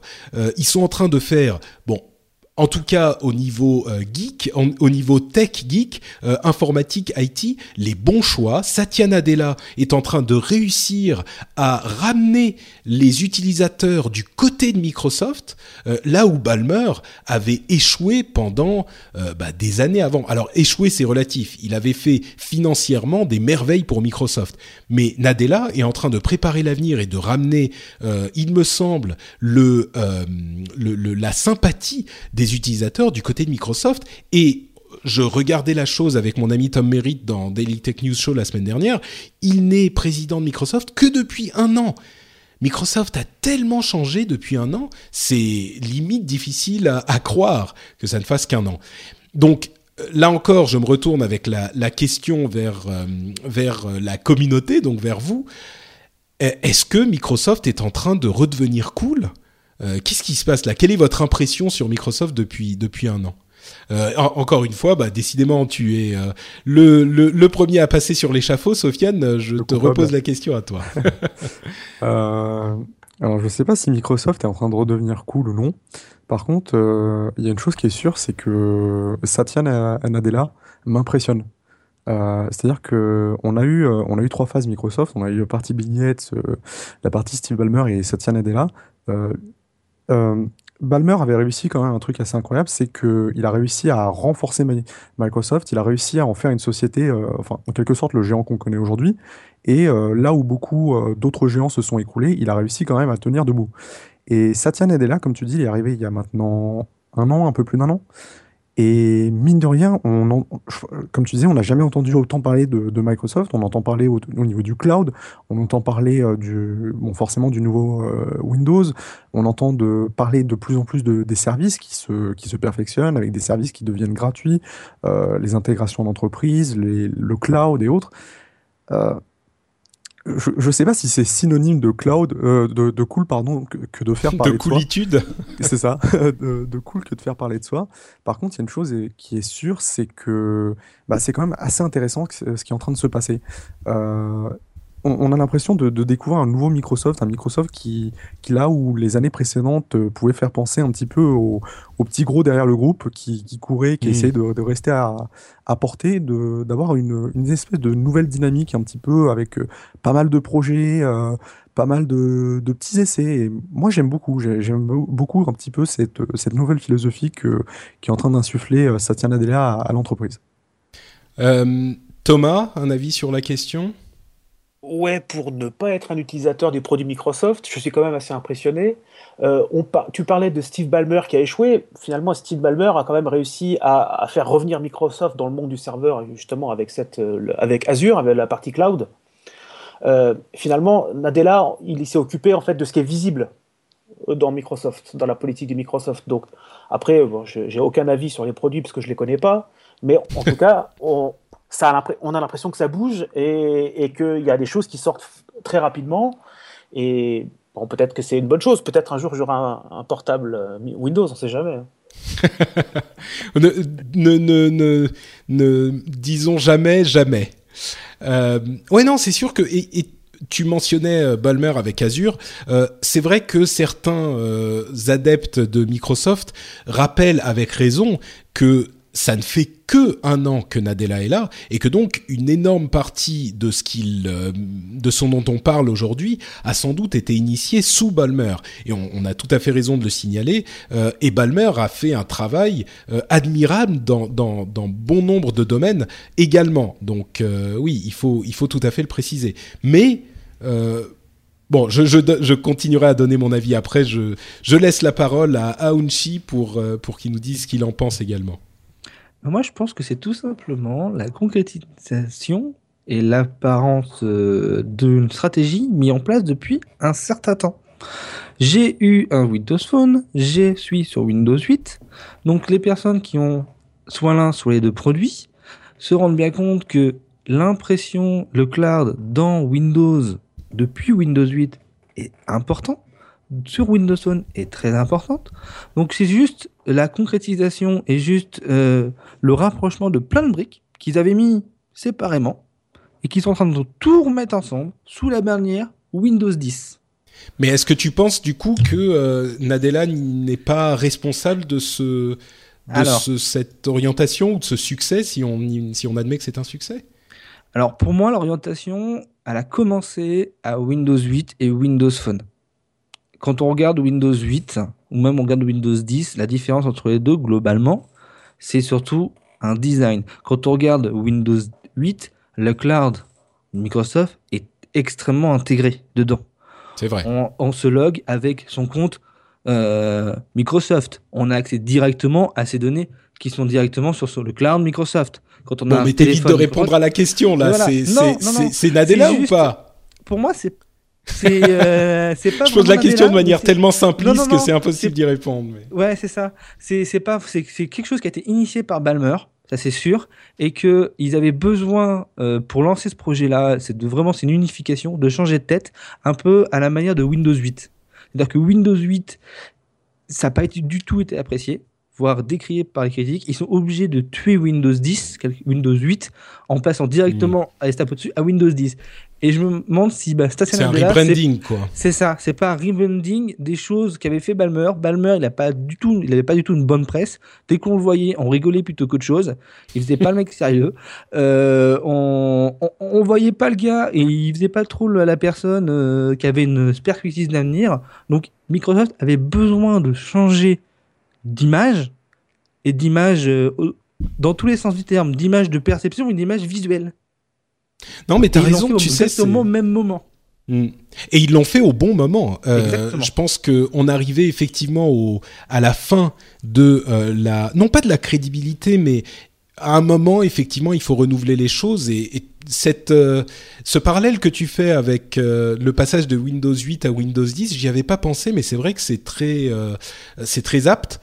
et d'une certaine manière, ça veut pas dire que euh, c'est uniquement du cosmétique, parce qu'il y a aussi des choix de design dans Windows 10 euh, qui, qui, le différencient très clairement de Windows 8 pour tout ce qui est euh, desktop et euh, la répartition desktop et mobile. Euh, et de la même manière, pour Nadella, il y a effectivement une philosophie qui est différente, mais ça va main dans la main en fait, ce changement d'image, ce changement de perception qui est... Il y a souvent des gens qui euh, considèrent que l'image et la perception sont pas importantes et ou, du moins que c'est superficiel et que finalement les gens qui ne vont pas plus loin euh, ne comprennent pas la vraie valeur des choses en quelque sorte. Il y a un petit peu de vrai bien sûr, mais il y a aussi une importance euh, fondamentale de l'image et de la perception qu'ils euh, mettent de côté un peu trop facilement. Et là, en l'occurrence, ne serait-ce que le fait qu'ils aient renouvelé euh, la tête de Microsoft, ça a déjà une influence sur beaucoup de choses au, hasard, le fait que les gens se, disent, se remettent à espérer en se disant, OK, les choses, c'est un peu une self-fulfilling prophecy, comme on dit en anglais, une prophétie qui se réalise elle-même. On change les choses, donc les choses changent euh, un petit peu. Je me retourne euh, à, nouveau vers Alexandre. Euh, tu, tu, as aussi cette image rafraîchie de Microsoft. Est-ce que c'est du Nadella ou, ou c'était déjà Balmer qui était responsable de la chose? Ah, Avant de répondre à la question, je vais rendre hommage à un podcasteur que nous nommerons PB qui disait il y a quel quelques années N'enterrez pas Microsoft. N'enterrez pas Microsoft. Ils ne sont pas morts. Ils sont assis sur un trésor de guerre. Euh, c'est vrai que c'est un petit peu l'un des, l'un des, euh, euh, l'un des, l'une des phrases à ne jamais oublier dans la tech. Il ne faut jamais enterrer Microsoft. Jamais. Enfin, Donc, faut euh... jamais dire jamais. Mais oui, merci, merci, c'est gentil, Alexandre. J'apprécie beaucoup. Je sais pas qui c'est, hein. Je sais non, pas qui c'est cette personne dont tu parles, mais. Euh, non, bah moi après euh, l'actu Microsoft, je la, je la, suis pas trop parce que je suis, ça fait quelques temps déjà que je suis sur Apple, mais euh, de ce que de ce que je vois, euh, après. Oui, dans l'actu si tech, tu vois, tu suis quand même. Je sais pas si c'est Nadella ou pas Nadella, mais moi je vois par exemple les, les deux derniers achats là, Accompli et Sunrise bah déjà rien que ça pour moi ça, ça je trouve ça cool parce que c'était des, des, très très bonnes applications avec des, des très bonnes UX enfin c'était vraiment euh, rien, que, rien que ces deux rachats là ça, ça me donne une certaine coolitude euh, ça, me donne une certaine ouais. coolitude pour Microsoft à mes yeux et euh, pour moi UX c'est user experience hein, pour les gens ça. qui savent pas ouais. Ouais, et en fait je pense que si on regarde, de, je sais pas, peut-être de Windows 98 à Windows 7, c'était quand même assez. Euh, enfin, je trouve à mes yeux pas beaucoup, énormément de changements euh, en termes d'interface. Euh, enfin, c'était c'était assez linéaire. Et je sais pas, je pense qu'en fait, ils étaient en position de leader. Peut-être tout le monde les regardait. Et là, je sais pas, ils ont peut-être eu le moins le vent en poupe. Tout le monde a regardé plus Apple. Et ils se sont peut-être dit, bah tiens, on va plus personne, plus personne nous regarde. Enfin, beaucoup moins euh, mais toujours beaucoup. On, on, on, va en profiter. on va lancer un truc qu'on va appeler euh, moderne euh, métro ou moderne nuit ou je sais plus comment ça s'appelle. Enfin l'interface. C'était d'abord métro et puis c'est devenu moderne. Voilà, effectivement. Ouais. Donc on, on, va lancer ça. on va essayer de disrupter de façon foutu pour foutu. on, va on va tenter des trucs et puis il y a, y a qu'une fois qu'on a touché le fond de la piscine qu'on peut remonter. Donc on va tenter et puis ben moi je, moi j'ai trouvé ça plutôt pas mal. Hein. J'étais plutôt de ton avis quand tu disais que Windows 8 c'était pas mal. Alors moi je l'utilisais pas mais mes parents l'utilisaient et ils me dérangeaient pas beaucoup, donc c'est peut-être pour ça que je trouvais pas mal. mais, euh, mais voilà, donc euh, voilà. Après, Nadella ou pas Nadella, euh, bon, ça je sais pas du tout. Je, je suis pas, je suis pas ouais. même de juger, mais en tout cas, euh, moi je trouve ça plutôt cool et. Bon. Ouais. Mais j'ai pas prévu bah... d'y repasser pour l'instant. Oui, bah, de toute façon, quand tu dis le fond de la piscine, je pense que tu es un petit peu dur quand même avec Microsoft oui, parce qu'ils sont. Ouais, mais euh, mais mais c'est sûr que euh, ils étaient en train, ils étaient plus en position dominante, c'est certain. Euh, et là, ils en ont peut-être, euh, je dirais pas profité, mais secoué par ces perspectives un petit peu délicates. Il est certain que ça n'a pas commencé il y a un an, donc Balmer devait avoir quelque chose à, à, y faire aussi. Mais j'ai l'impression que Satya Nadella, ça fait quand même un an, donc c'est pas tout qui est l'héritage de Balmer. Je pense qu'il y a euh, maintenant une vraie patte Nadella qui est en train de s'imprimer. Euh, donc c'est effectivement très intéressant à mon sens de se retourner vers Microsoft et de voir ses évolutions depuis ces euh, allez 5 10 dernières années. Euh, là, il y a une vraie chance pour Microsoft de redevenir de enfin vous vous souvenez quand on parle de euh, Facebook, Apple, Amazon, Google, c'est GAFA, Google, Amazon, Google, Apple, Facebook, Amazon on ne mentionnait même plus Microsoft, ce qui était terrifiant quand on parlait des grands de l'industrie. Et là, je pense qu'ils sont en train de, revenir euh, vraiment au centre de, l'inconscient collectif de, euh, de l'industrie tech. Alors maintenant, restons à voir, reste à voir s'ils réussiront à transformer euh, cet élan. moi, en tout cas, je le leur souhaite. J'ai jamais arrêté d'utiliser Microsoft. J'ai beaucoup d'amour pour eux. Donc voilà. Je, je, voulais faire ce point-là. Euh, Sofiane, oui, peut-être. Un petit truc pour dire, c'est il faut quand même se souvenir de, de la position dans, la, dans laquelle est, est Microsoft aujourd'hui. C'est-à-dire qu'ils sont vraiment attaqués de tout part euh, sur leur cœur de métier, que ce soit sur le système d'exploitation, sur euh, l'intégration d'entreprise avec les services Google. Donc, euh, c'est, moi, je pense que c'est un petit peu un tout. Comme disait tout à l'heure Onchi, euh, à mon avis, le, le, le virage, ils l'ont fait il y, a, il y, a, un petit moment quand même. Euh, Satya Nadella, pour moi, c'est pas étonnant qu'il devienne le CEO. Il faut se rappeler qu'il était euh, responsable de la branche euh, développement du cloud Microsoft. Cloud entreprise. Donc ça, ça, ça, fait vraiment un petit moment, à mon avis, que le, le virage, ils, ils, ont commencé à l'amorcer bien avant l'arrivée de Satya Nadella. comme tu disais, c'est peut-être le changement de tête qui donne cette impression un petit peu de, de nouveauté. le fait que, ça, ça, que tout ça bah, fonctionne plutôt mieux, on va dire, c'était peut-être le bon moment de changer de président. Et du coup, bah, une nouvelle, un nouveau visage donne peut-être une meilleure image de la société. Ouais, ça cristallise un petit peu. Ouais. Il y avait Pardon, Alex Il y avait peut-être un délit de sale gueule aussi avec Balmer, et qu'en fait, ça se trouve, s'il avait pris ces décisions-là, tout le monde aurait trouvé ça nul aussi. Hein. Peut-être qu'il incarnait justement un peu un côté passéiste, euh, euh, et, et voilà. Ouais, ouais, non, il y a un petit peu de ça aussi, c'est certain. Euh, je, je, crois que c'est, je sais plus, c'est Thomas ou Onchi qui disait tout à l'heure, euh, euh, Balmer, il suffisait qu'il pointe sa tête et tout le monde rigolait.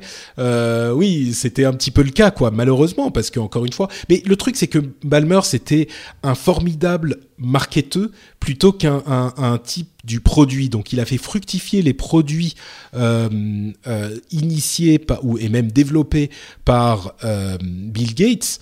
Je schématise, hein, mais en gros, il, il, il faisait fructifier l'existant. Et Nadella est un type qui est concentré sur les produits, donc peut-être que c'est une bonne euh, euh, orientation pour euh, pour euh, euh, se, se, renouveler effectivement renouveler le cœur euh, de son de son offre aux clients. Et bien justement, renouvellement du cœur de l'offre aux clients, après ce petit topo sur Microsoft que je voulais faire depuis un moment, pour être parfaitement honnête.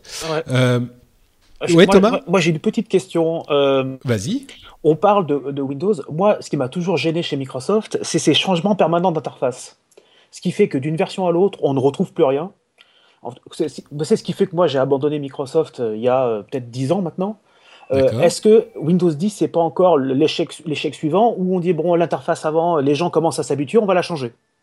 Non, moi je crois pas. Il y a eu un tel rejet du public des nouveaux éléments d'interface de Windows 8 que le fait de revenir à l'interface en fait de Windows 7 en en garde, enfin de revenir, de garder les éléments d'interface de Windows 7 en améliorant et en gardant les améliorations de euh, qu'a amené Windows 8 qui sont réelles pour cette interface desktop, à mon sens c'est la combinaison gagnante. Euh, bon, maintenant je suis pas devin, hein, mais je crois qu'il y a un vrai, euh, euh, comment dire, une vraie euh, un, vrai succès de design dans, Windows 10, euh, en ce sens qu'ils prennent vraiment, c'est la Dream Team, quoi. C'est le meilleur de 7 et 8. Donc, euh, mais bon, on verra, hein. peut-être que je me trompe, je ne le souhaite pas, mais euh, d'autant plus que moi j'ai hâte d'avoir Windows 10. Mais bon, passons maintenant à Apple, justement, avec euh, toutes ces rumeurs sur la voiture Apple dont vous avez certainement entendu parler. Et avant de faire le petit topo pour ceux qui n'auraient pas tous les détails, euh, je vais tout de même euh, je vais tout de même adresser un petit mot à ceux qui se lamentent déjà euh, de nous entendre parler de ces rumeurs Apple en disant ah encore des rumeurs Apple euh, sur du n'importe quoi voilà c'est toujours pareil on entend parler que d'Apple dès qu'ils font une rumeur tout le monde devient fou. Alors à mon sens il y a deux moyens de j'allais dire de, de, de, passer pour un guignol euh, dans l'industrie tech, mais je dirais de mal faire son travail en tant que euh, journaliste, analyste, commentateur tech, euh, au niveau des rumeurs. Le premier c'est euh, de parler de rumeurs totalement infondées, de rumeurs fantaisistes à tout bout de champ. Et c'est vrai qu'Apple euh, en est souvent euh, victime, je dirais, ou pas victime, mais c'est souvent le cas avec Apple. Dès qu'Apple, on entend un truc de peut-être, on ne sait pas quelque chose sur Apple, on en parle. Et vous remarquerez, hein, je pense, dans le rendez-vous tech, que je fais extrêmement attention à ce que ça ne soit pas le cas. Euh, je sélectionne euh, les news et les rumeurs Apple dont je parle avec grand soin. et, et vous, le savez certainement, c'est je, je remets énormément de côté et je n'en parle pas parce qu'à mon sens, elles sont pas fondées. Mais euh, l'autre moyen de, d'apparaître comme quelqu'un de, pas très sérieux, à mon sens, c'est justement de euh, ne pas parler d'une rumeur, qu'elle soit chez Apple ou chez quelqu'un d'autre, euh, parce que ça concerne un sujet ou une société qui ne nous plaît pas, alors qu'elles sont fondées et importantes. Et là, à mon sens, on est vraiment euh, dans cette situation. Euh, je sais qu'il y a des gens euh, qui sont pas d'accord avec moi. J'ai discuté sur Twitter avec différentes personnes, dont d'ailleurs Cassim, qui était là dans l'épisode précédent, qui lui était un petit peu énervé. À mon sens, dans, le cas précis de, cette rumeur-là sur la voiture, on est dans une situation où la rumeur est euh, substant je sais pas comment on en français, substantiated en anglais. Euh, il y a de la substance. C'est pas, c'est un petit peu le cas où il n'y a pas de la fumée sans, il y a pas, il y a pas de fumée sans feu. On est dans un cas ici où les sources sont concordantes, suffisamment diverses et suffisamment importantes euh, pour. Euh, merci à Unchi qui me dit sur euh, sur Skype, les rumeurs sont fondées. c'est peut-être peut-être pas totalement fondé, mais en tout cas, on peut se douter qu'elles sont fondées. Et on a de quoi se dire que c'est peut-être, il y a quelque chose derrière en tout cas. Euh, donc, à mon sens, il est important d'en parler, de les analyser et de les comprendre également pour ne pas en dire n'importe quoi et pour comprendre ce que ça veut dire. Les gens qui vous qui partagent cette photo de voiture design avec un logo de la pomme en disant la voiture Apple arrive avec un point d'interrogation, là effectivement, c'est un mauvais moyen d'analyser la chose. Donc, je vais essayer de euh, détailler le sujet. D'abord, euh, je ne vais pas revenir longuement sur les faits, mais euh, il semblerait qu'il y ait au sein d'Apple un groupe euh, de au moins une centaine d'individus qui travaillent à l'étude de voitures. Alors, est-ce que c'est une voiture complète? Est-ce que c'est des éléments de voiture? On ne sait pas. Mais euh, ça a été initié par un commentaire de euh, euh, d'un responsable de chez Tesla. Je pense pas que c'était. J'ai donné un autre nom. Bref, un responsable de chez Tesla qui disait voilà, Apple arrête pas de nous prendre nos employés. c'est frustrant. Ah, Thomas est revenu. Parfait. Oui, il y a des problèmes, effectivement. Voilà, je suis en, 4, en 4G, ça ira mieux, sûrement. Très bien. Euh, donc, euh, il y a des, donc Tesla disait Apple arrête pas de nous prendre nos employés. De là, beaucoup de gens s'y sont intéressés. On a découvert qu'il y avait effectivement euh, un, laboratoire quelque part chez Apple où ils travaillent sur quelque chose sur une voiture. On a aussi vu des voitures Apple tourner dans les environs d'Apple en Californie, hein, à Cupertino, mais celles-là sont plutôt des voitures de cartographie. Oula, Thomas, ça fait un petit peu de, bruit euh, de ton côté. je coupe le micro. D'accord, merci. Euh, donc c'est plutôt des voitures de cartographie. On se dit que ça a peut-être à voir avec une sorte de street view euh, qu'il serait en train d'essayer de, développer ou en tout cas d'étudier. donc c'est ce genre de, de véhicule qu'on a vu rouler autour de Cupertino et qui appartient effectivement à Apple d'après ce qu'on sait. on a aussi eu des rapports assez précis de publications comme 9 to 5 Mac euh, qui a dit euh, que qui a étudié sur LinkedIn et d'autres sources euh, des profils de grandes If you're looking for plump lips that last, you need to know about Juvederm lip fillers. With Juvederm Volbella XC and Juvederm Ultra XC, your lip look, whether it's subtle or bold, can last up to one full year with optimal treatment and no additional maintenance. Find a licensed specialist and see if it's right for you at juvederm.com today. That's J U V E D E R M.com. Add fullness to lips in adults over 21 with Juvederm Volbella XC or Juvederm Ultra XC. Do not use if you have severe allergies or a history of severe allergic reactions, or if you're allergic to lidocaine or the proteins used in Juvederm. Tell your doctor if you have a history of scarring or taking medicines that decrease the body's immune response or that can prolong bleeding. Common side effects include injection site redness, swelling, pain, tenderness, firmness, lumps, bumps, bruising, discoloration, or itching. As with all fillers, there's a rare risk of unintentional injection into a blood vessel, which can cause vision abnormalities, blindness, stroke, temporary scabs, or scarring. For full important safety information, visit juvederm.com. Hiring for your small business? If you're not looking for professionals on LinkedIn, you're looking in the wrong place. That's like looking for your car keys in a fish tank. LinkedIn helps you hire professionals you can't find anywhere else, even those who aren't actively searching for a new job but might be open to the perfect role. In a given month, over 70% of LinkedIn users don't even visit other leading job sites. So start looking in the right place. With LinkedIn, you can hire professionals like a professional. Post your free job on linkedin.com/people slash people today. D'ingénieurs automobiles qui travaillent aujourd'hui chez Apple, euh, euh, a priori sur une voiture électrique. Donc, il y a de quoi se dire qu'il y a quelque chose derrière, encore une fois. Euh, et je note aussi le, blog de Jean-Louis Gasset de lundi dernier, je crois, qui disait que Apple pourrait être capable de construire un véhicule, mais qui n'en serait, euh, qui pas capable d'en extraire les marges euh, auxquelles ils sont habitués, parce que évidemment, pour construire une voiture, euh, vous imaginez bien, il faut des usines, il faut une infrastructure pour trimballer les voitures. Enfin, c'est infiniment plus complexe que de construire et de trimballer des euh, téléphones mobiles. J'ai un avis sur la chose, mais avant de, le donner, je vais me retourner encore une fois vers la communauté et poser la question euh, qu'est-ce que vous en pensez Est-ce que le prochain grand projet d'Apple serait possiblement une voiture? Euh, Pourquoi est-ce qu'on en entend parler? Euh, Qu'est-ce que vous pensez de cette de cette rumeur? Encore une fois, Sofiane, c'est toi qui tire la courte paille et qui part en premier. Alors, Apple et les voitures, euh, bon, la rumeur, elle ne date pas d'hier, euh, ça fait un moment qu'on en entend parler. faut rappeler que Apple a déjà euh, plus ou moins un système d'exploitation pour les voitures qui s'appelle CarPlay, qui en gros est une extension de iOS pour les voitures. c'est juste pour afficher l'interface de votre téléphone sur la ça. voiture, donc c'est plus. C'est ça. Oui. C'est encore très limité, mais ça existe. Donc, ils ont déjà un petit pied dans l'automobile, on va dire.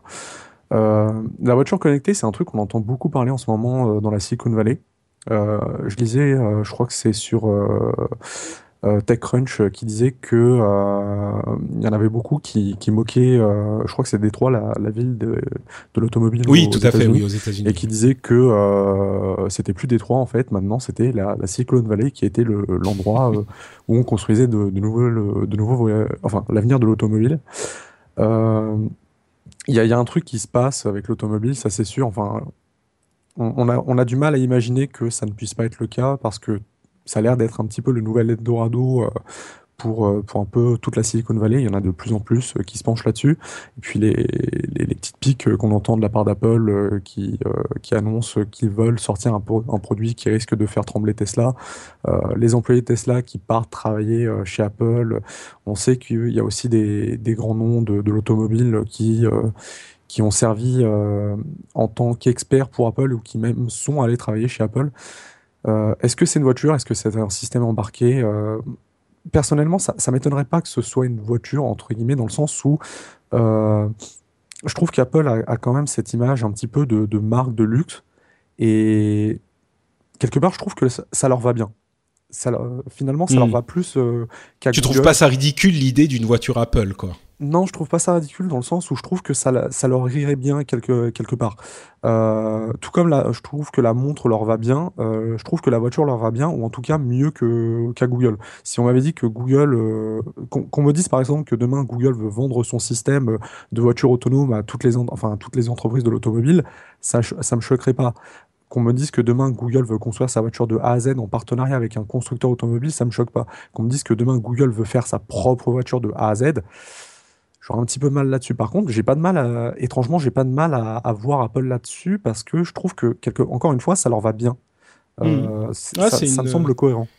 Ouais, c'est une vision intéressante de la chose. Et c'est vrai que, d'une certaine manière, moi, je suis un petit peu euh, intrigué de euh, la réaction qu'ont eu certains à l'idée d'une voiture Apple, ou en tout cas du fait que Apple travaille sur euh, l'étude d'une voiture, parce que quand on nous dit que Google travaille sur une voiture, ou sur des ballons stratosphériques pour diffuser, diffuser Internet partout dans le monde, ça nous choque pas. Alors pourquoi est-ce que ça serait choquant qu'Apple travaille sur une voiture? D'autant plus que, comme tu le dis très bien, Sofiane, il est tout à fait possible qu'ils travaillent sur une partie de la voiture et qu'ils veulent comprendre la voiture dans son ensemble euh, pour euh, travailler sur une partie euh, de, la voiture. J'aurais d'autres choses à dire, je vais me, retourner. Bah tiens, je vais changer un, petit peu. Un dernier petit truc. Oui, vas-y. Il faut, se rappeler que la voiture, c'était quand même un, grand projet de Steve Jobs.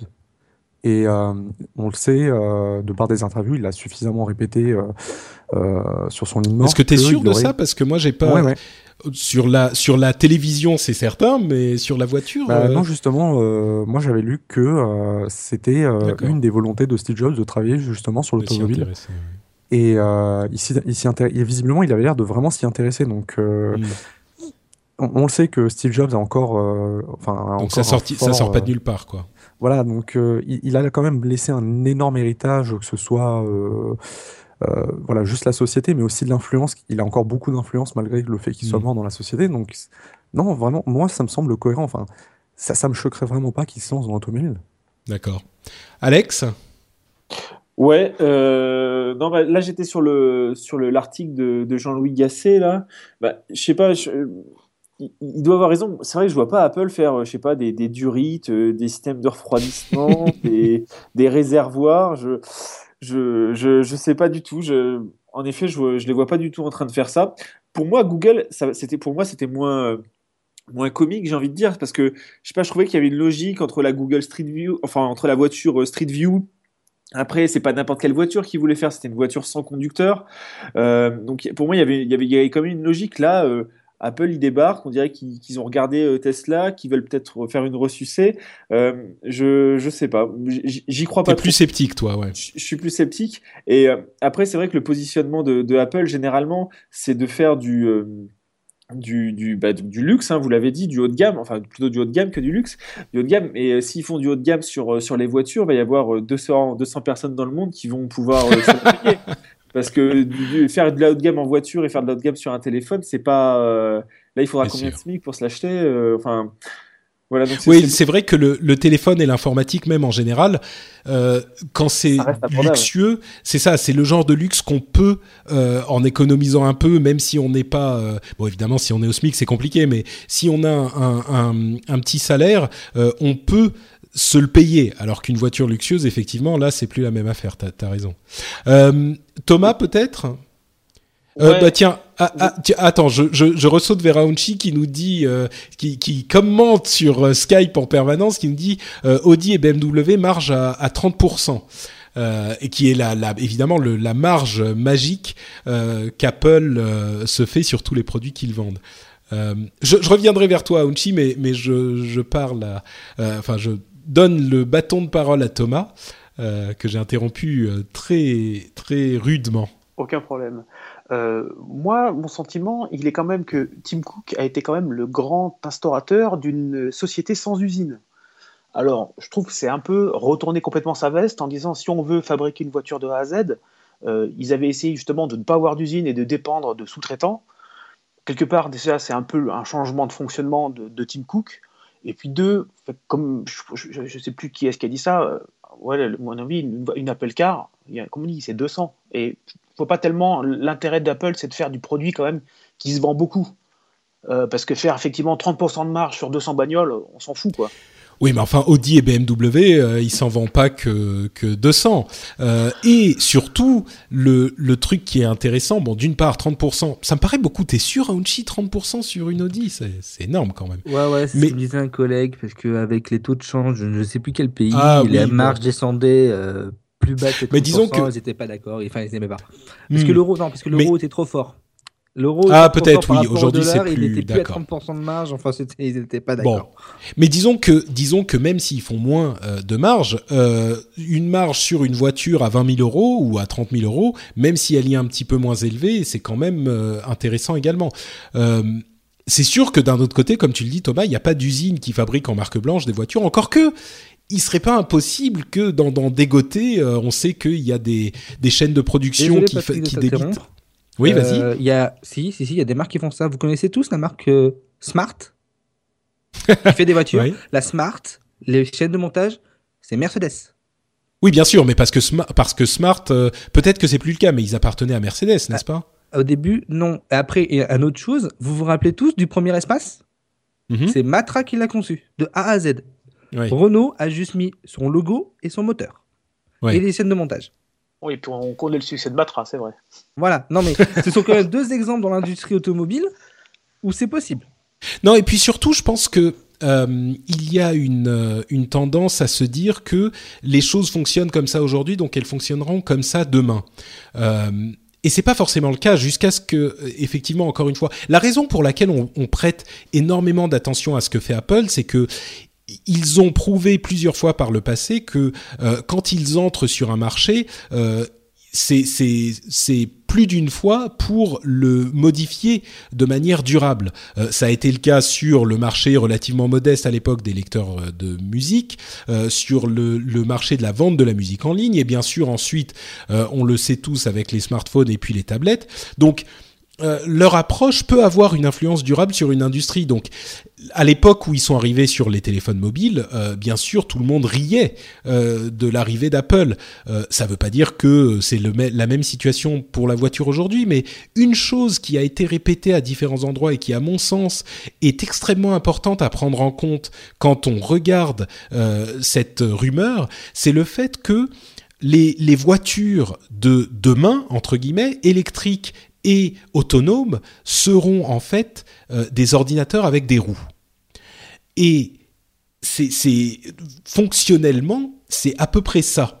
C'est vraiment un ordinateur avec des roues parce que la partie informatique de ces véhicules sera infiniment plus importante qu'elle ne l'est aujourd'hui.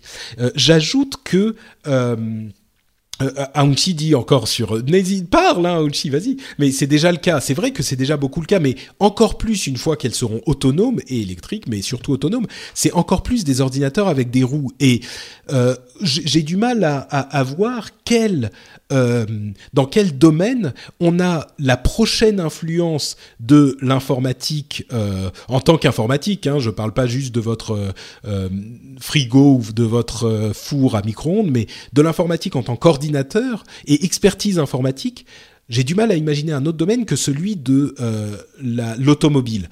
Et on est vraiment en train de s'en approcher. Et dans ces conditions, à mon sens, il me paraît non seulement euh, normal, mais presque souhaitable pour Apple en tant que société euh, qu'il s'y intéresse au moins. Alors est-ce que ça veut dire qu'il va y avoir une voiture qui va sortir Non, pas forcément. Évidemment, ça n'est pas forcément le cas, mais le fait qu'il s'y intéresse ne devrait surprendre personne finalement, parce que effectivement, c'est une grosse, euh, c'est un domaine extrêmement important de conquête de l'informatique à venir. Euh, évidemment, on sait que Google s'y intéresse de très près, on sait que Tesla, euh, en fait, plus une entreprise de la Silicon Valley, comme vous le disiez, plus que de Détroit. Euh, c'est une entreprise plus avec l'esprit start-up, l'esprit informatique l'esprit automobile. Euh, et quand ils sont lancés, tout le monde en riait. Aujourd'hui, ils sont plus que euh, en bonne forme.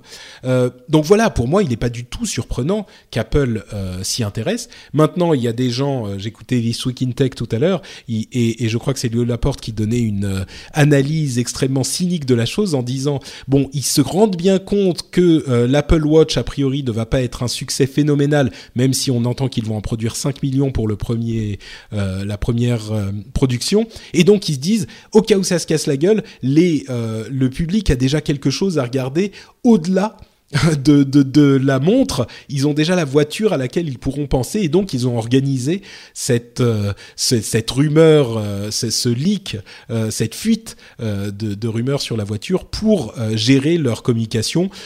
C'est très possible qu'il que ça soit une rumeur organisée, une fuite organisée, mais ça n'en est pas moins crédible. Euh, donc voilà, moi c'est mon, mon, analyse. Euh, quelqu'un a quelque chose à ajouter? Peut-être Aounchi qui a moins parlé que les autres, mais... Bah ouais, peut-être mon analyse. Euh, non, oui, je suis d'accord avec toi, Patrick. Je pense que le prochain Eldorado de la tech, c'est la voiture. On le mmh. voit, il y a des la, la, voiture et le mode de transport. Ça va évoluer très rapidement. Quand on voit euh, Uber d'un côté, Google qui a investi, euh, Tesla, il se passe quelque chose dans les voitures, ça c'est sûr. Euh, et je parle pas des, euh, des euh, de CarPlay ou autres. Donc les voitures, pour moi, ça va être le, pro le prochain chose, la prochaine évolution où l'informatique va arriver. Je suis désolé, mais je sais pas si vous avez regardé la série K2000, mais on en est très loin. non mais c'est vrai, la voiture elle conduit toute seule. Elle parle, on lui dit il y a des bouchons, vas-y, prends le volant, elle conduit toute seule. Non mais oui, oui. non, mais, mais le pire, c'est qu'on en, on en, mais moi, je loin, mais ça, mais on, s'en approche. Mais ça arrive, ouais. C'est ça, on s'en approche. Donc, pour moi, la voiture Apple en tant que telle, pas dans l'immédiat. Peut-être un jour, mais pas dans l'immédiat. Je pense qu'effectivement, pour moi, que Apple travaille sur les voitures, c'est que c'est leur prochain Eldorado.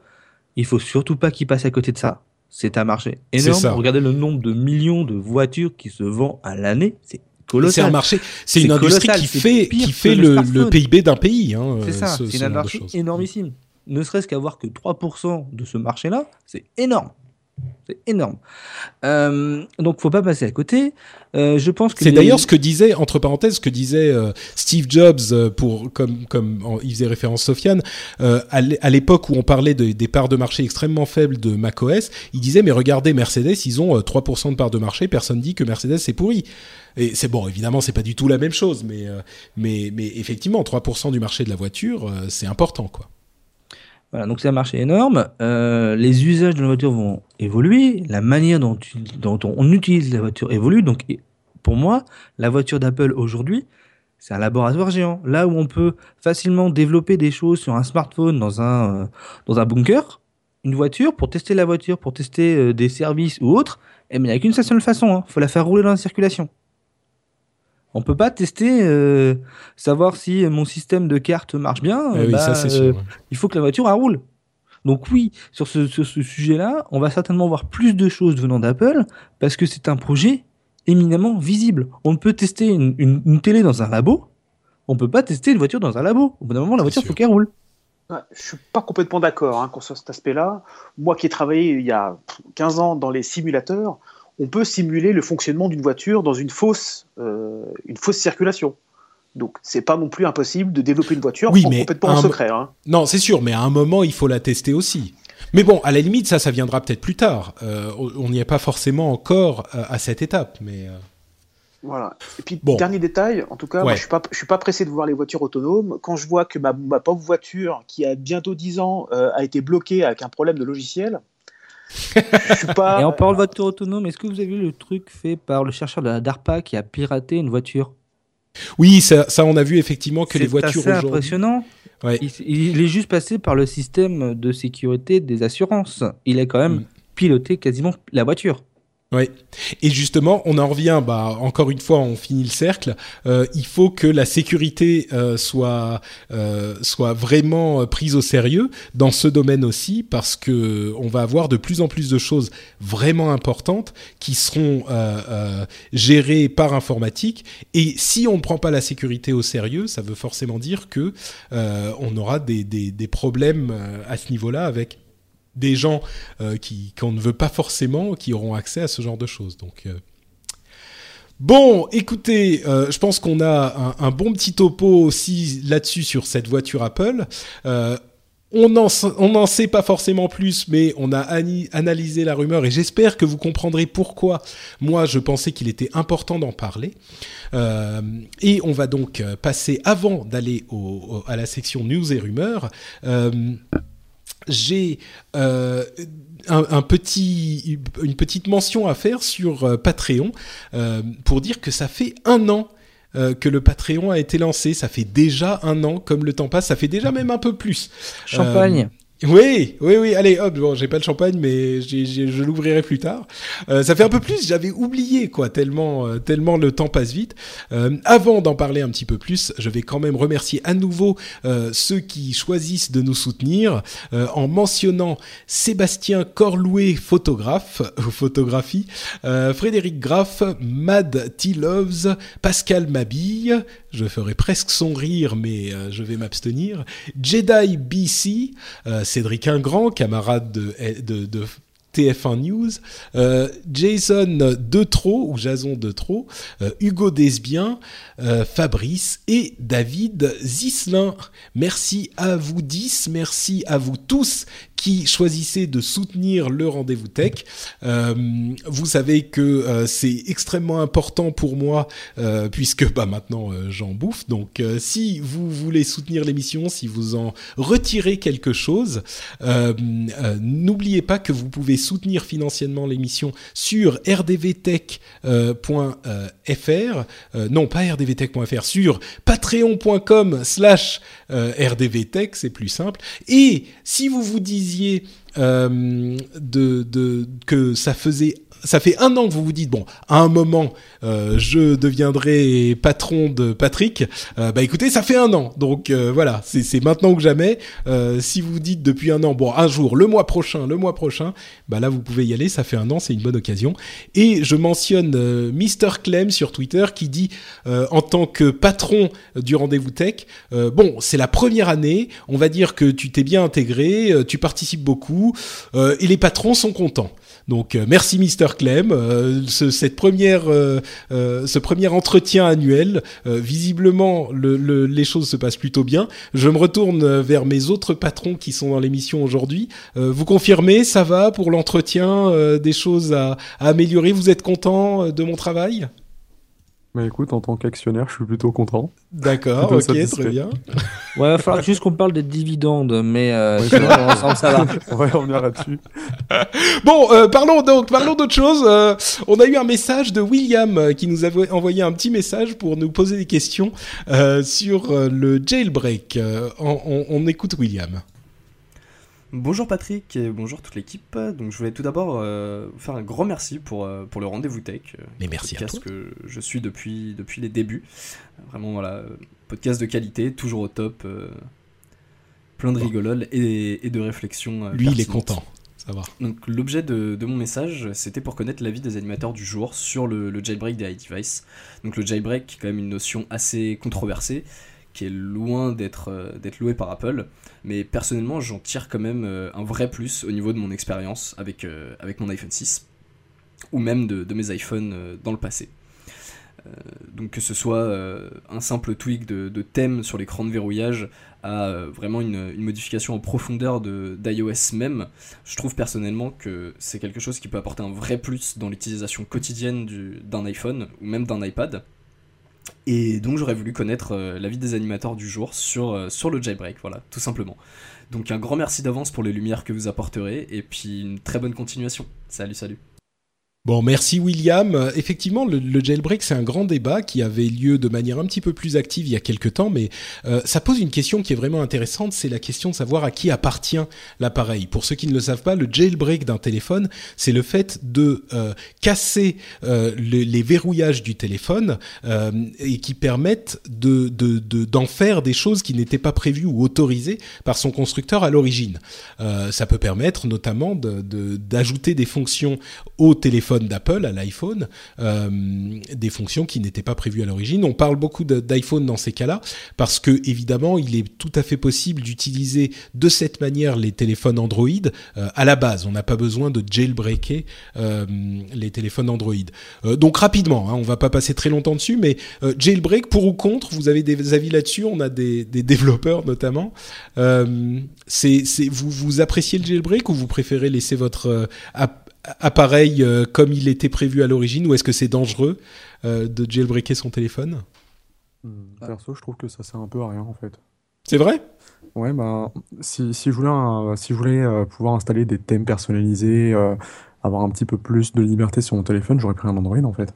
C'est marrant, c'est un petit peu mon, mon, avis sur la chose aussi. Alors c'est vrai que c'est pas tout à fait la même chose, mais je me dis, si c'est pour bidouiller mon téléphone, autant prendre un Android, il le fait beaucoup mieux. Mais non, surtout, que, surtout que s'il y a quelques années, on parle de ça, euh, il y a 5-6 ans, euh, on pouvait se plaindre des téléphones Android qui n'étaient pas forcément les plus beaux et autres. Aujourd'hui, on a, on a un marché qui est, où on, on, trouve à peu près un produit pour tout le monde. Euh, je trouve que par exemple Sony fait de très bons smartphones. Et, et voilà, donc en même temps, je, peux, je trouve ça logique qu'on puisse vouloir pouvoir un peu tout faire avec son appareil, mais trouve la logique un peu étrange en fait finalement de, de jailbreaker son téléphone pour pouvoir mettre des thèmes ou euh, installer des applications qu'on ne trouverait pas normalement sur le store, alors qu'on peut très bien le faire euh, nativement sur d'autres systèmes d'exploitation. Hmm. C'est vrai, c'est vrai, c'est une, euh, une contradiction, mais bon, si quelqu'un veut le beurre et l'argent du beurre, l'Apple et la flexibilité d'Android, mais c'est vrai que c'est une approche particulière. Les autres, un avis sur la chose? Moi, j'y vois pas d'inconvénient.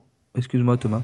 vas-y, vas-y, commencé. Euh, je vois pas d'inconvénient, mais il faudrait juste pas confondre euh, jailbreak et piratage. C'est pas parce qu'on jailbreak un équipement, on fait un hack, c'est-à-dire qu'on on va enlever certaines sécurités, mais c'est pas, enfin, faut, faut pas tomber dans le piratage d'applications gratuites. Si tu veux une application qui est sur le store, bah va l'acheter. Jailbreak pas ton téléphone pour ça, ça sert à rien. C'est une application, ça coûte rien, donc euh, va l'acheter.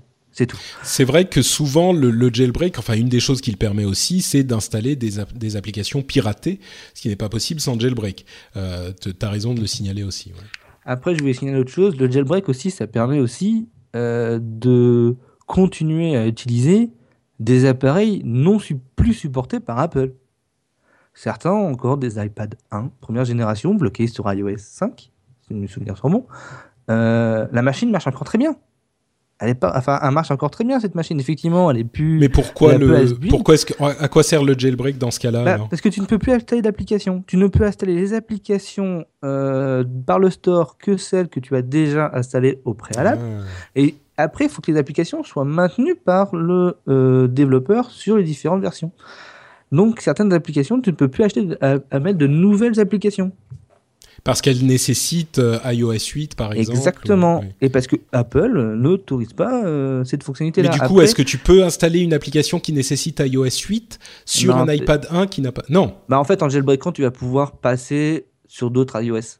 Donc effectivement, ah oui, d'accord. les sécurités d'Apple parce que Apple ne veut pas maintenir euh, d'autres versions d'iOS sur ses équipements. Tu veux dire que iOS 8 fonctionne bien sur un iPad 1 J'en sais rien, je l'ai pas. Ah, voilà, d'accord. Déjà que des fois, euh, les, des, des, nouvelles versions d'iOS sur des périphériques supportés, c'est pas. Euh, on entend beaucoup parler des lenteurs et tout. Alors, sur des périphériques qui ne sont pas supportés, ça doit être catastrophique en termes de performance, non? C'est sûr que sur un, sur un appareil euh, jailbreaké, enfin, sur un appareil comme ça, Apple ne le fera pas de même, mais peut-être que ça sera lent mais fonctionnel. si Apple ne, ne, veut pas proposer cette solution, ça ne veut pas dire qu'elle conviendra pas à certains euh, utilisateurs. Peut-être que certains sont heureux de, de, mettre à jour. Euh, ah, peut-être, oui. C'est quand même un appareil avec plusieurs centaines d'euros. On n'a pas forcément plusieurs centaines d'euros à dépenser tous les 3-4 ans. Et c'est possible de tester, et puis si ça marche pas, bah tant pis, ça n'endommage pas foncièrement, enfin pas forcément l'appareil. Mais... Moi personnellement, je suis pas tellement euh, jailbreak. Je l'avais fait à l'époque quand j'avais acheté mon mon tout premier iPhone aux États-Unis. Euh, J'étais passé par des circonvolutions invraisemblables, mais depuis, euh, je me dis que c'est si je suis un petit peu sur la ligne de Sofiane. Mais bon, Bah, euh, rapidement. vas-y Thomas. Euh, moi, je suis toujours d'accord. Effectivement, je- le, message m'est arrivé. Si, si on veut faire joujou, il faut acheter un Android, c'est beaucoup mieux. Euh, et moi, j'ai remarqué, pour avoir aussi jailbreaké dans le temps, c'est pas très stable après, souvent. Donc, à la limite, si c'est pour avoir un truc qui marche pas bien, finalement, c'est pas tellement l'objectif. quoi. Donc, à la limite, voilà, on fait un Android si on veut jouer. Et puis, si on veut un téléphone qui est stable, enfin, si on veut un iOS stable, ben, on prend un iOS normal. hein. Hmm. Ah surtout, mon pauvre avoir- William. Ouais, vas-y Alex. avoir le doute aussi à chaque fois, euh, parce qu'une fois que tu as jailbreaké ton iPhone, dès que tu commences à avoir un peu des problèmes de batterie ou de stabilité, tu fais Ah mince, c'est le jailbreak, c'est pas le jailbreak. Je sais pas, est-ce C'est que c'est normal, c'est pas normal? Et, euh, Ah, c'est bon, mon pauvre William, euh, t'as pas eu beaucoup de, de, de, de sympathie du côté des animateurs. Mais bon, en tout cas, on en a parlé un petit peu, et puis c'est vrai que certains ne connaissaient peut-être pas cette possibilité. Vous pouvez vous y intéresser si euh, la chose vous a séduite. Merci à toi, William, pour ton message. Merci à tous ceux qui nous soutiennent sur Patreon, et euh, merci pour cette année euh, merveilleuse qui s'est déjà écoulée. J'en redirai quelques mots à la fin de l'émission. Mais avant ça, on a quand même les news et rumeurs. C'est le, le moment de l'émission où on passe sur les infos un petit peu rapidement et vous me dites si vous avez euh, quelque chose à dire sur le sujet. Euh, quelques chiffres. J'aime bien donner de temps en temps des chiffres pour mettre les choses en perspective. Euh, Android Wear, donc les, appareils Android portables, en particulier les montres, il y a eu euh, 720 000 appareils Android Wear livrés en 2014. Et ce chiffre de 720 000 est assez intéressant parce que on va voir euh, le, le- les ventes de l'Apple Watch justement qui va sortir dans deux mois euh, maintenant à peu près euh, avec cette commande de 5 millions à la base. Il y a 50% de ces 5 millions qui sont le modèle le moins cher, 33% le modèle intermédiaire et 16% quand même du, du modèle édition qui sera très très cher. Vous avez le modèle en or. On verra comment ça se vend, mais déjà la commande de 5 millions est impressionnant par rapport aux 720 000 Android Wear vendus. Il y a fort à parier que les deux euh, systèmes bénéficient euh, soit de la popularité euh, de l'Apple Watch si elle arrive, soit du four s'il arrive, parce que si Apple ne, réussit pas non plus, on craint que ça enterre un petit peu la catégorie parce que beaucoup de gens regardent ça. Moi personnellement, je suis pas du tout convaincu par l'Apple Watch, je le dis souvent. Mais bon, on verra ce que ça donne. Le chiffre, en tout cas, de 5 millions est intéressant quand on le compare aux 100 720 000 euh, appareils livrés euh, pour Android en 2014.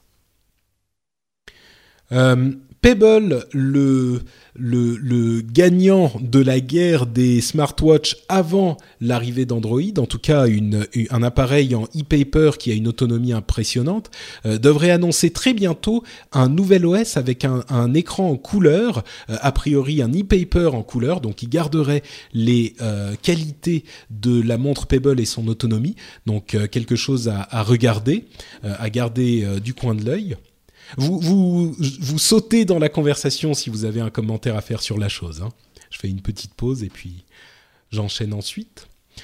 Euh, Apple euh, est en train de promouvoir des, des, les jeux euh, avec euh, aucune euh, achat, aucun achat en, jeu.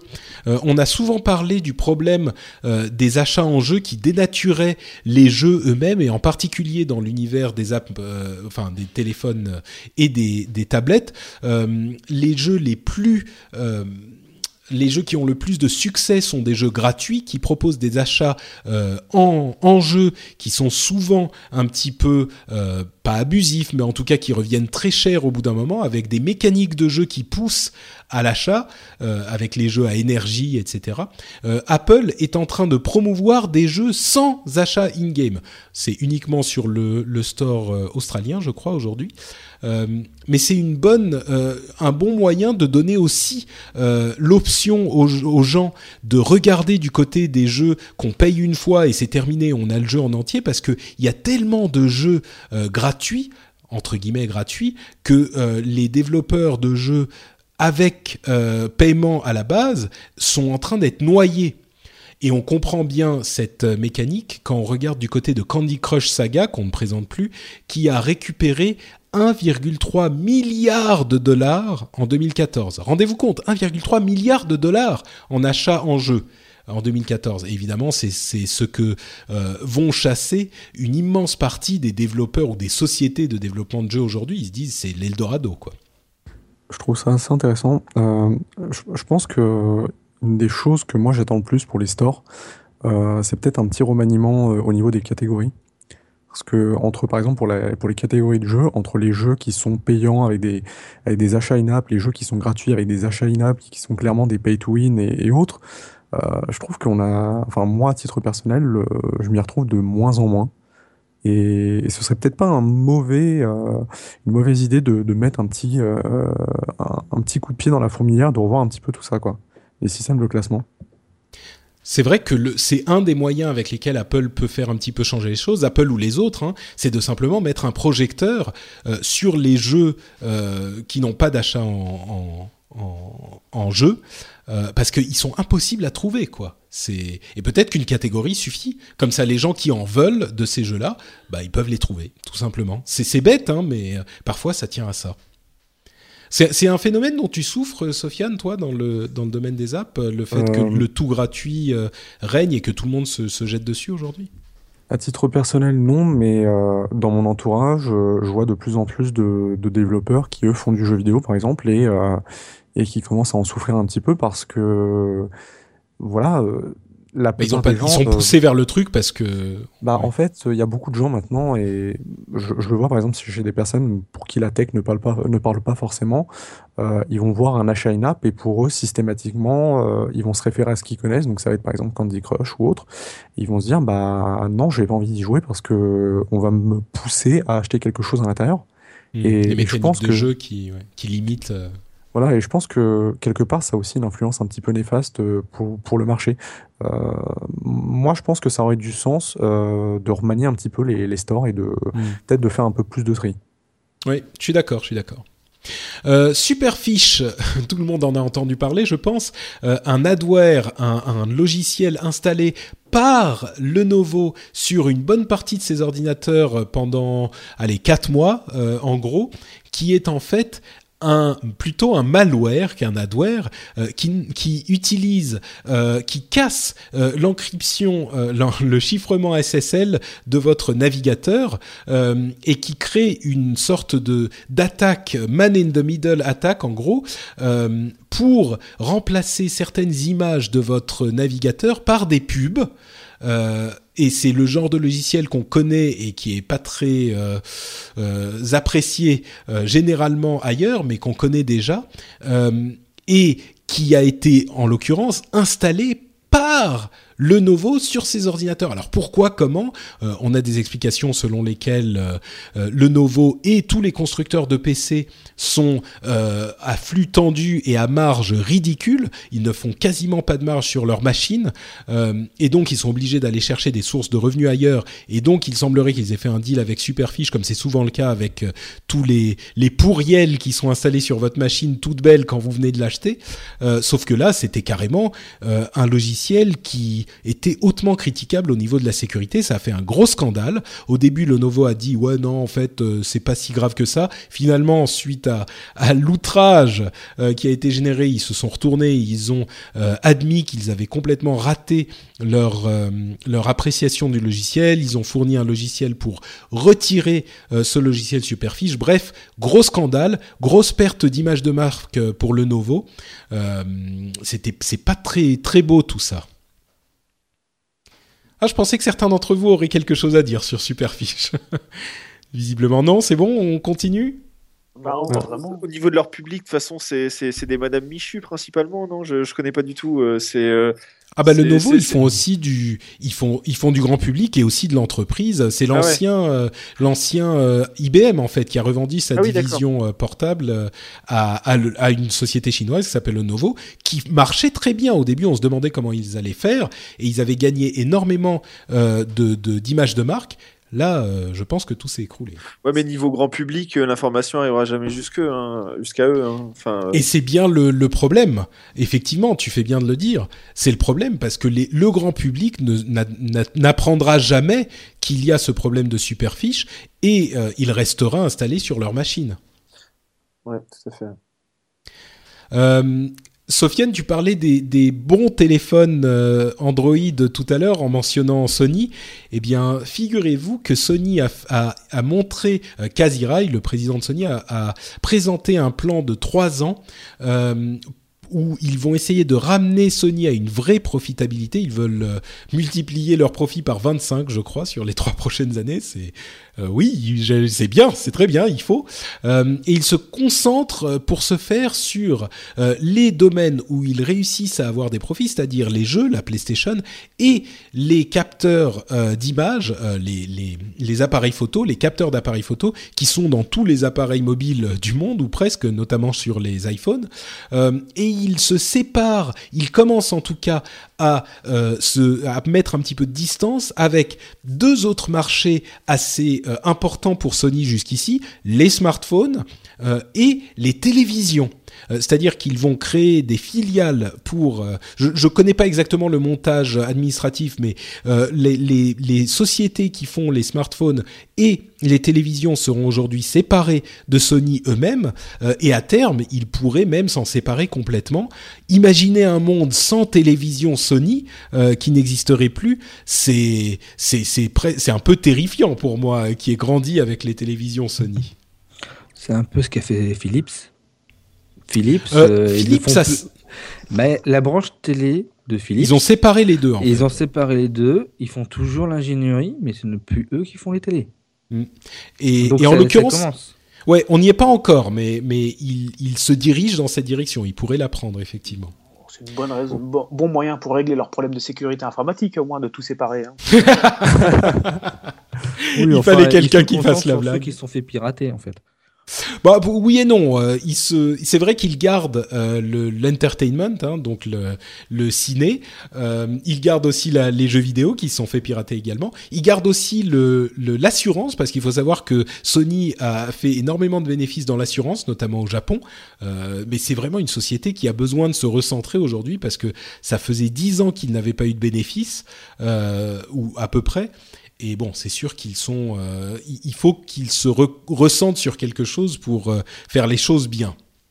Il faut quand même rappeler qu'ils ont, énormément investi dans, dans la téléphonie euh, ces dernières années et malheureusement, bah, ça leur a a visiblement pas réussi. hein.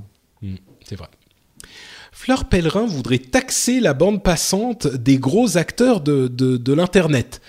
Alors, attention, attendez, euh, c'est un montage relativement intéressant, c'est-à-dire que euh, pour réussir à ramener les entreprises dans le pays où elles travaillent, c'est encore ce problème hein, des entreprises qui ne payent pas leurs- impôts et leurs taxes là où elles font des bénéfices, cette taxe serait ensuite déductible d'impôts pour les sociétés qui euh, seraient basées en France. Donc en fait, euh, ça serait une taxe qui serait uniquement appliquée aux sociétés qui ne sont pas vraiment basées en France, puisque celles qui le sont euh, auraient une déduction d'impôts équivalente ensuite.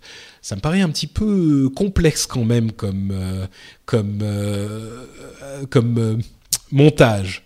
Je sais pas si c'est tout à fait le. Et puis pourquoi la bande passante, quoi? Enfin, je sais pas, YouTube, enfin, par exemple, ils vont, ils, ils vont prendre cher, là, et à comparer à d'autres qui, qu'on, envoient de la donnée, on va dire, plus légère. Enfin, c'est pour, enfin, pourquoi ce Matrix-là plus qu'un autre Enfin, c'est- Ouais. c'est compliqué pour eux aussi, hein, je comprends, mais du coup, ils seraient pas tous euh, sur le même pied d'égalité, tous les services euh, d'outre-Atlantique, typiquement. Bah, tu, Bah, tout à ça, fait, je oui. pense, c'est- le truc. Après, moi, je, je suis un peu entre les deux. Moi, je travaille chez un opérateur, donc je vois un peu le côté de l'autre côté aussi. Euh, je pense que j'ai parcouru le truc. L'idée, c'est justement de taxer ceux qui font de la donnée, mais hors de France. Mm. Donc, les YouTube, euh, Netflix ou autres ont des data centers en France. Ils ont des, des serveurs en France. Donc, eux vont pas forcément être les plus impactés. Je plus pense- Facebook ouais. ou autres euh, qui vont être plus impactés. Bah, je pense que la chose n'a pas été réfléchie jusque-là, en fait. Euh, L'idée, pourquoi la bande passante euh, Je pense que tout n'a pas été, euh, toute la réflexion n'a pas été faite, et c'est juste parce que c'est le truc qui finalement et je, je, dis physiquement, mais évidemment c'est une image étrange, mais physiquement présent en France. C'est-à-dire que la consommation de bande passante se fait en France. Et donc c'est le seul truc auquel le gouvernement peut se raccrocher dans cette quête euh, encore une fois, comme tu le dis, Alex, très compliqué d'essayer de, faire payer euh, les, les, les, grands acteurs d'Internet à l'heure où tout est dématérialisé et on peut tout faire de n'importe où. C'est compliqué euh, et, et, ça pose des problèmes concret euh, que tu mentionnes, euh, Aounchi, qu'on ne sait pas vraiment euh, résoudre. Bon, mais en tout cas, c'est une idée qui a été. oui, Alex. C'est ça parce que je confondais avec les, avec une époque qui voulait mettre un truc sur les données privées là, qui voulait. C'est encore autre chose, oui. Ouais, voilà, mais justement, je pensais qu'il parlait de ça. J'avais pas vu. Bah, mais c'est c'est la même mécanique. C'est l'idée de à quoi est-ce qu'on peut raccrocher notre législation quand euh, le, monde est composé de la manière dont il est composé? Est-ce que c'est les données privées leur utilisation? Est-ce que c'est la bande passante? Est-ce que c'est compliqué quoi? Et je suis pas forcément en train de critiquer. Je pense que là, en l'occurrence, la bande passante c'est compliqué à mettre en œuvre, mais je comprends l'intention. Euh, euh, enfin, le, la bande passante, ça a un sens parce que ça a un coût pour les opérateurs, comme le disait Par contre, les données privées, que ça soit une donnée privée ou pas une donnée privée, ça a le même, ça a le même coût pour l'opérateur. Donc mm. là, ça n'avait pas de sens, par contre. Ouais. moi, j'ai un truc, c'est sur les, euh, on parle toujours de bande passante. A priori, normalement, le client paye pour avoir de la bande passante. C'est pas forcément. Non, mais ça, c'est encore autre chose. Voilà. Oui, non, mais t'as raison. Pardon. bon, bref, c'est vrai que c'est un autre sujet. Moi, ça me rappelle un truc, c'est chaque fois qu'ils voient un truc, ils veulent taxer. Et ça me rappelait un truc que j'avais entendu une fois, ce que disait Reagan, si ça bouge, taxez-le, si ça continue de bouger, régulez-le, si ça s'arrête de bouger, subventionnez-le. Ça, c'est le, le truc. Donc, ils veulent taxer des trucs. ils ne créent pas de valeur, on veut juste taxer la création de valeur qui est faite par les bah, autres. Bah, c'est le principe du gouvernement en même temps. Hein. Euh, c'est le fait euh, de mettre en commun. En dehors des produits numériques, euh, toute la, valeur ajoutée va aux fabricants. Et, et puis, ça pose de problème à personne. Bah oui et non, mais il y a des taxes. Le gros problème, c'est que sur les produits traditionnels, euh, les taxes qui représentent, pour euh, philosopher un petit peu, qui représentent le, le, le la contribution de notre euh, action commune au bien commun, euh, et eh ben ces taxes existent pour euh, l'ensemble du commerce. ce qui est compliqué avec les, euh, le commerce dématérialisé et les opérations de Google, de Facebook, etc., qui euh, peuvent difficilement être localisés, c'est que eux font du travail euh, et du commerce entre guillemets sans taxation ou avec des taxations euh, évadées. C'est là que vient le problème et c'est là ah, qu'on ah, se non, l'évasion c'est un autre sujet aussi. Non non mais bon, peut-être pas évadé, mais euh, enfin si le problème qui se pose c'est euh, quand des sociétés sont basées dans d'autres pays, notamment bon on, on, va pas refaire toute la question de la législation européenne sur la taxation. Non, mais pour, pour simplifier, Facebook fait un commerce avec nos données, nos données elles sont françaises, les serveurs de Facebook de tête sont pas en France, mais ils se font de l'argent avec. Et grosso modo, l'idée de l'État, c'est mais attendez, là-dessus, euh, quand tu achètes euh, n'importe quoi, tu as une TVA. Bah là-dessus, il n'y a pas de TVA pour l'État. C'est pas que la TVA. Hein, non, mais, pour simplifier, c'est ça. Il y, a une taxe sur tout ce que tu vas acheter, tu as une taxe. Bah là, tu files les infos à, Facebook, mais il n'y a pas d'argent qui rentre dans l'État. C'est là où ça ils veulent faire des choses ça serait encore un... personnellement, mais je trouve ça très maladroit encore une fois en fait. Je pense que je pense que effectivement il y a bon, ça serait un, un débat immense sur lequel il faudrait passer plus d'un épisode et d'ailleurs on le fait depuis longtemps. Mais euh, pour en revenir à cette question de bande passante, ça me semble moi aussi un petit peu maladroit parce que la mise en place est plus complexe que, que l'idée à la base qui est déjà un peu alambiquée. Donc euh, l'offre place euh, facturée, ouais, mais la mise en place bah, technique pour mesurer, non. Voilà, exactement. Non, mais c'est même plus que. Enfin bon. Bref. Ah, avançons, avançons, avançons. Les trucs, c'est très facile. Par contre, pour facturer derrière, c'est un peu plus compliqué. Mais oui, mais mesurer, d'où et quoi. Oui, c'est vrai. Euh, le, le, les offres de livres euh, numériques illimités, vous savez, les abonnements dont on parlait depuis quelques semaines, sont désormais illégaux hors la loi en France. Euh, c'est Laurent Sengel qui a décrété que, selon la, la législation existante, hein, qui régule le prix euh, du livre, euh, qui donne le prix du livre aux, aux éditeurs, euh, la régulation du prix du livre aux éditeurs, eh bien, les offres du type bah, abonnement à la Netflix, mais pour le livre, eh ben, c'est illégal. Donc voilà. Euh, moi, je pense que ça va pas dans le bon sens, mais c'est mon avis. Moi, je dis c'est c'est encore un truc euh, pour bloquer euh, Amazon, mais qui va casser le business d'une startup française. Il y a une startup française, c'était ce qu'elle faisait. C'est-à-dire que pour 10 euros par, par mois, on avait une bibliothèque de livres où on pouvait, je me rappelle plus du nom de la société. Il y en a plusieurs. Hein, mais donc, voilà, c'est ça. Et depuis qu'Amazon l'a fait, ils ont trouvé un truc pour les bloquer. Mais en mm. fait, ils vont faire du mal à côté. Ouais. Mais, mais, comment ils expliquent qu'ils n'ont qu'ils ont pas réagi euh, par rapport à Ubox et Uscribe bah Parce qu'ils ne faisaient pas de bruit. La force de frappe ah, Ouais, mais enfin, ouais. Bah, tu sais bien qu'on a, on a le Amazon dans le collimateur depuis un moment, et là, en l'occurrence, et c'est malheureux, effectivement, parce que. Ça va être dur à justifier, justement, parce que Ubox, ça fait quoi, deux ans et demi qu'ils existent. Euh, ils ont, le gouvernement n'a rien dit. Là, il y a Amazon qui sort. Donc, euh, ça va être dur à justifier de dire bah, qu'ils ne font pas du Amazon. Euh, hmm. Enfin, quelque chose anti-Amazon. Bon, disons que les, les, éditeurs peuvent donner leur accord individuellement. et donc, j'imagine que ce genre de société va devoir aller chercher l'accord de chaque éditeur individuellement pour faire la chose. Bon, je ne sais pas quel type d'accord ils avaient avant, mais en tout cas, euh, l'offre est aujourd'hui visiblement illégale dans le, cadre dans lequel elle a été établie jusqu'à aujourd'hui. Euh, blocage administratif euh, dont on parle régulièrement, la Quadrature du Net a fait un recours au Conseil d'État pour contester le blocage administratif je refais pas le débat sur le, blocage administratif lui-même, c'était simplement pour euh, donner encore un exemple de l'importance de la quadrature du net, euh, dont je parle régulièrement dans cette émission et qui, à mon sens, encore une fois, le seul défenseur de nos, euh, de notre côté de ce débat et qui remet un petit peu d'équilibre dans cette balance, équilibre qui est tellement important d'avoir. Euh, ils auraient mieux fait d'acheter un VPN et puis en gagner du temps hein, pour les problèmes bah, de blocage, mais bon. Ça, ça, tout le monde peut le faire, le VPN, encore aujourd'hui. Euh, mais il est quand même important de se battre pour euh, la manière dont la, la, les blocages sont mis en place et appliqués pour le reste des gens qui n'ont pas de VPN, justement. Moi, c'est comme ça que je le vois. Euh, c'est des, noms Mais toi, tu sais, mais toi, Thomas, tu sais utiliser un VPN. Quid de Madame Michu qui sait pas même pas en plus, donc c'est bah, en plus, mais si. Mais, le jour où tu en auras besoin, tu sauras l'utiliser. Madame Michu, elle, elle sait pas. Euh, ouais, non, mais tu, dis Madame Michu, euh, elle ne sait pas, mais on l'a vu par exemple quand a deux pieds est passé, le nombre de sites et le nombre de personnes qui cherchaient comment passer à, travers les mailles du filet, quoi. C'était juste hallucinant, quoi. Madame Michu, elle sait peut-être pas, mais demain elle saura en fait. Ah, peut-être, oui, peut-être. Ce qui, ce qui ferait, encore une fois, de ce blocage administratif un, un, coup d'épée dans l'eau. Mais moi, je dis même que sur le principe, sur le principe, encore une fois, philosophique, euh, politique, le projet de société qu'on veut, euh, il est au-delà de la décision qu'on prend, il est important d'avoir une voix euh, opposée et comme ces sujets sont complexes, euh, on n'a pas suffisamment d'acteurs de ce de cette euh, de ce domaine qui, qui, qui, font valoir cette voie d'opposition. Euh, donc voilà, la quadrature du net montre qu'il est qu'ils essayent encore une fois de faire valoir cette voie et ce recours en est une preuve de plus et ça montre que je suis, enfin pour ma part, moi je me dis que je suis fier de soutenir la quadrature du net, mais bon. Si vous voulez le faire, bah, vous savez où vous pouvez le faire. Je suis suis convaincu. je pense qu'il y en a plusieurs dans, l'audience du rendez-vous tech.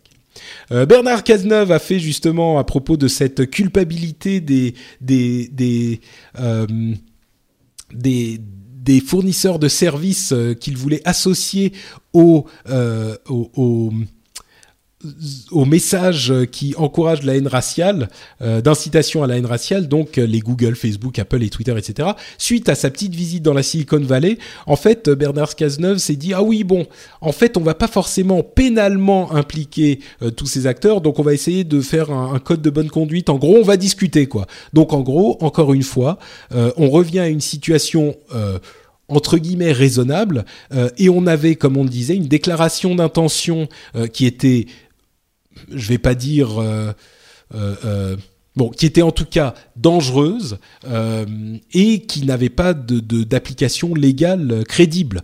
et là, on se, on se rend compte que deux semaines à peine plus tard, on en vient à ah oui non finalement on va faire juste un code de, bonne conduite. ok, très bien. le swatting, est-ce que vous savez ce que c'est que le swatting? Ouais, c'est pas drôle. Oui, c'est pas drôle, exactement.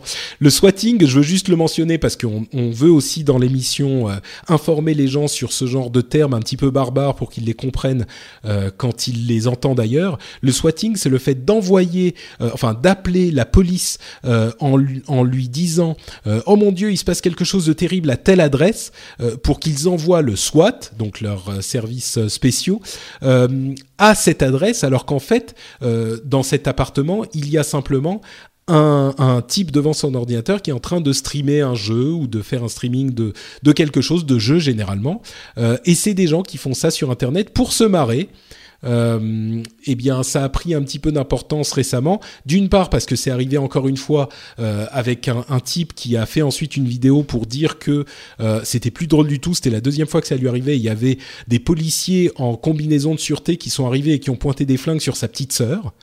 Euh, et d'autre part, il y a un type qui s'est fait condamner, ou qui en passe de se faire condamner pour avoir fait justement ce genre de blague débile. Donc voilà, je voulais juste le mentionner pour que vous connaissiez le terme swatting. Et enfin, euh, le binaural audio et euh, Magic Leap. Euh, c'est encore des domaines connexes à la réalité virtuelle qui décidément n'en finit plus d'avoir le vent en poupe. le binaural audio, c'est une technique qui permet d'avoir des enregistrements très réalistes avec un positionnement très très bien conçu euh, en enregistrant en fait avec deux micros qui sont derrière des euh, accessoires qui ont des formes d'oreilles. Euh, et donc en enregistrant avec ces deux micros simplement pas besoin d'avoir un système 5 points ou 7 points ou Dieu sait quoi un enregistrement stéréo permet de replacer de manière spatiale avec vos écouteurs n'importe quoi euh, et c'est pour la VR, c'est particulièrement intéressant pour la réalité virtuelle euh, parce que il y a ben, l'audio est une composante essentielle de la reproduction de la réalité. On n'a pas que de euh, l'image, mais on a aussi l'audio qui fait quelque chose d'important. Et cette technique de binaural audio qui n'est pas nouvelle est en train de regagner de la euh, de la popularité et regardez sur YouTube, cherchez euh, Virtual Barber, le euh, le comment on dit le, le coiffeur virtuel. vous cherchez sur YouTube Virtual Barber, il y a une démo, il suffit de mettre ses écouteurs, c'est assez intéressant le résultat. Alors j'en ai j'en ai trouvé une qui était vraiment vraiment très sympa, s'appelle The Interrogation Chamber. Ah oui? ça se passe dans une salle de torture et c'est assez saisissant. Ah mon dieu. C'est bah moi je, je d'accord. Bah alors vous avez l'option bisounours qui est le coiffeur et l'option hardcore qui est la torture. répète le nom du. Euh, je vais le franciser Interrogation Chamber. Interrogation Chamber, très bien. Donc Interrogation Chamber ou euh, Virtual Barber, c'est en binaural audio, B-I-N-A-U-R-A-L audio. Et enfin, le dernier sujet, on parlait d'HoloLens il n'y a pas si longtemps que ça, euh, et on évoquait Magic Leap, qui est une start-up euh, hautement financée notamment par Google, qui est la, le, qui fait le buzz euh, secret de la Silicon Valley depuis quelques temps. Et eh bien, on a la confirmation grâce à un hands-on du MIT Technology Review qu'il s'agit effectivement d'un, d'une sorte de petit accessoire monté sur les lunettes qui projette l'image dans l'œil et qui donne un réalisme des images euh, euh, de réalité augmentée cette fois-ci, euh, un réalisme saisissant. Et, on a la confirmation que c'est bien de ça qu'il s'agit. Donc, avant même qu'on ait vu les HoloLens de Microsoft, on a déjà ce truc un petit peu bizarre qui projette de l'image dans votre œil, qui arrive également à un moment. La réalité augmentée a elle aussi, comme la réalité virtuelle, de beaux jours devant elle. Bon, écoutez, messieurs, ça fait deux heures euh, qu'on est ensemble à discuter. Je pense que les auditeurs commencent à en avoir un petit peu marre, donc il est temps de se quitter. Euh, je vous remercie en tout cas de ces deux heures euh, super sympathiques que vous avez passées avec moi. Comme je le disais, c'est d'autant plus agréable que c'est un vrai contact avec la communauté qui s'est formée autour de l'émission et des patriotes, des gens qui choisissent vraiment de la soutenir, dont vous êtes aujourd'hui un petit peu les représentants et je suis à chaque fois très agréablement, je vais pas dire surpris, mais je passe un moment super agréable parce que c'est vrai que c'est des sujets que vous maîtrisez, vous avez des avis et des éclairages toujours intéressants. Donc je vous remercie d'avoir participé à l'émission avec nous aujourd'hui. je vais quand même vous donner l'occasion, si vous avez un petit truc à, mentionner pour que les auditeurs puissent vous retrouver quelque part. Si c'est le cas, euh, c'est le moment de nous en parler et on commence euh, encore une fois par Sofiane. Euh, vas-y Sofiane. Bah, écoute, encore une fois, je te remercie de l'invitation, c'était vraiment agréable. Et puis, voilà, où on peut me retrouver bah, Écoutez, vous pouvez aller sur Twitter. mon Twitter, c'est JV Artinan. A-R-K-T-I-N-E-N. E suivez-moi, j'ai absolument rien à dire, c'est passionnant. Euh, sinon, encore une fois, euh, voilà, bah, merci. C'était un réel plaisir de, participer euh, au rendez-vous tech. Et bah, écoute, encore une fois, très fier de, participer à l'aventure Patreon. et parce que quand on voit ce, ce, que tu en fais depuis plusieurs années, bah, je me dis que j'ai mon investissement est certain. Voilà, Merci. Oh, tu me fais, ça me donne des frissons. Je plaisante même pas. Merci Sophia. Thomas, pour ta part. Euh, ben, moi, je n'ai aucune activité sur les réseaux sociaux, donc voilà. D'accord. Euh, sinon, je voulais quand même te remercier effectivement, enfin te, te féliciter pour le boulot. Moi, j'ai trouvé même qu'il y avait même une, amélioration de la qualité depuis que depuis que t'en vis, parce que tu as beaucoup plus de temps pour le faire. je trouve que tu vas, tu vas plus en profondeur sur le sujet, donc moi en tout cas ça m'intéresse. Euh, ça m'évite effectivement de me taper euh, je ne sais pas combien d'articles pour avoir effectivement un, regard intéressant. Donc écoute, continue comme ça. Bah, c'est vrai que je disais au début quand j'ai lancé le Patreon, non, ça change rien et tout. Je vous assure que maintenant je suis hyper, enfin même à l'arrivée de, des épisodes, je suis stressé. Il faut que je m'assure d'avoir tout fait, d'avoir des angles intéressants surtout, de tout avoir compris. C'est vrai que je me rends compte que j'y mets encore plus de d'efforts que qu'à l'origine, et pourtant déjà à l'origine c'était quelque chose. Donc euh, merci Thomas, je vois que que ça ne passe pas inaperçu, donc euh, ça me fait plaisir. Euh, Aounchi, allez. Bah déjà, grand merci Patrick à toi pour toutes tes émissions. Si on te soutient, c'est que bah, tu le vaux bien quelque part.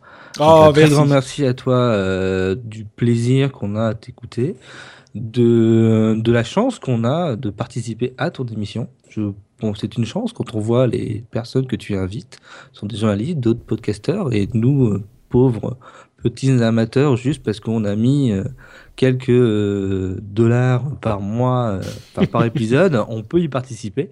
Donc je te remercie vraiment aussi du fond du cœur. Euh, sinon, vous pouvez me retrouver sur Twitter et sur Google+. Euh, le nom, c'est simple, c'est la même chose, c'est Aunchi Oshova, donc Aunchi A-U-N-S-H-I, Oshova, O-S-H, O-V-A-H. Aunchi Oshova, merci beaucoup camarade. Et donc pour terminer, Alex, pour ta deuxième intervention. Oui, bah encore merci pour l'invitation. Et c'est toujours un plaisir. Euh, je tweete pas beaucoup et je mets pas grand chose sur Google Plus et les réseaux sociaux, donc euh, donc voilà, donc j'ai pas grand chose à dire. Donc euh, je me contente de dire à ma femme que je l'aime. Voilà. Oh, comme c'est mignon. Oh, ça, ça fait ça fait vraiment plaisir là pour le coup. Elle écoute l'émission. Tu vas l'obliger à écouter pour. Lorsqu'on fait des voyages, elle subit ah oui, d'accord, ok. Parce qu'elle elle, elle, est pas, non mais gentiment, parce qu'elle est pas du tout technophile, mais du tout, du tout, du tout. Oui, oui, je connais ça bien aussi. Donc euh, voilà, donc euh, mais bon, des fois, ça, des fois des sujets l'intéressent. Donc euh. très bien. Bon bah écoute, le message est, est, passé, Madame Alex. on vous, on vous, bah, je sais pas ce qu'on vous. du coup, on vous salue également bien bas. voilà. Merci Alex, merci à vous quatre effectivement. Et puis il y a eu tellement de, euh, compliments euh, sur ce que je fais que je vais pas en rajouter pour les patriotes. Euh, je me contenterai de répéter que effectivement ça fait un an, un an passé en votre compagnie, un an passé grâce à vous, d'autant plus depuis quelques mois que c'est mon métier.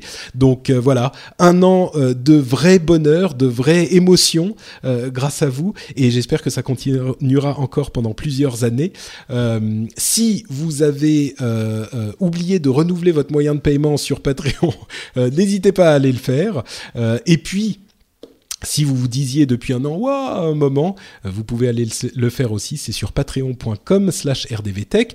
Vous retrouvez aussi les autres émissions que je produis sur frenchspin.fr parce qu'il n'y a pas que le rendez-vous tech. Si vous appréciez le rendez-vous tech, vous apprécierez peut-être les autres, donc vous pouvez aller y jeter un coup d'œil. Il y a nom, ou un coup d'oreille plutôt. Il y a notamment le rendez-vous jeu qui traite de jeux vidéo euh, que vous pourriez euh, apprécier. Euh, je vous encourage donc à aller le faire sur frenchspin.fr euh, vous pouvez aussi laisser des commentaires sur les notes de l'émission, enfin sur l'article de l'émission. Et à vous tous, que vous soyez patriotes ou pas, je vous envoie un énorme bisou et un énorme merci de nous écouter. Et je vous donne rendez-vous dans deux semaines. Ciao à tous, merci à mes co-animateurs du jour et gros bisous. Ciao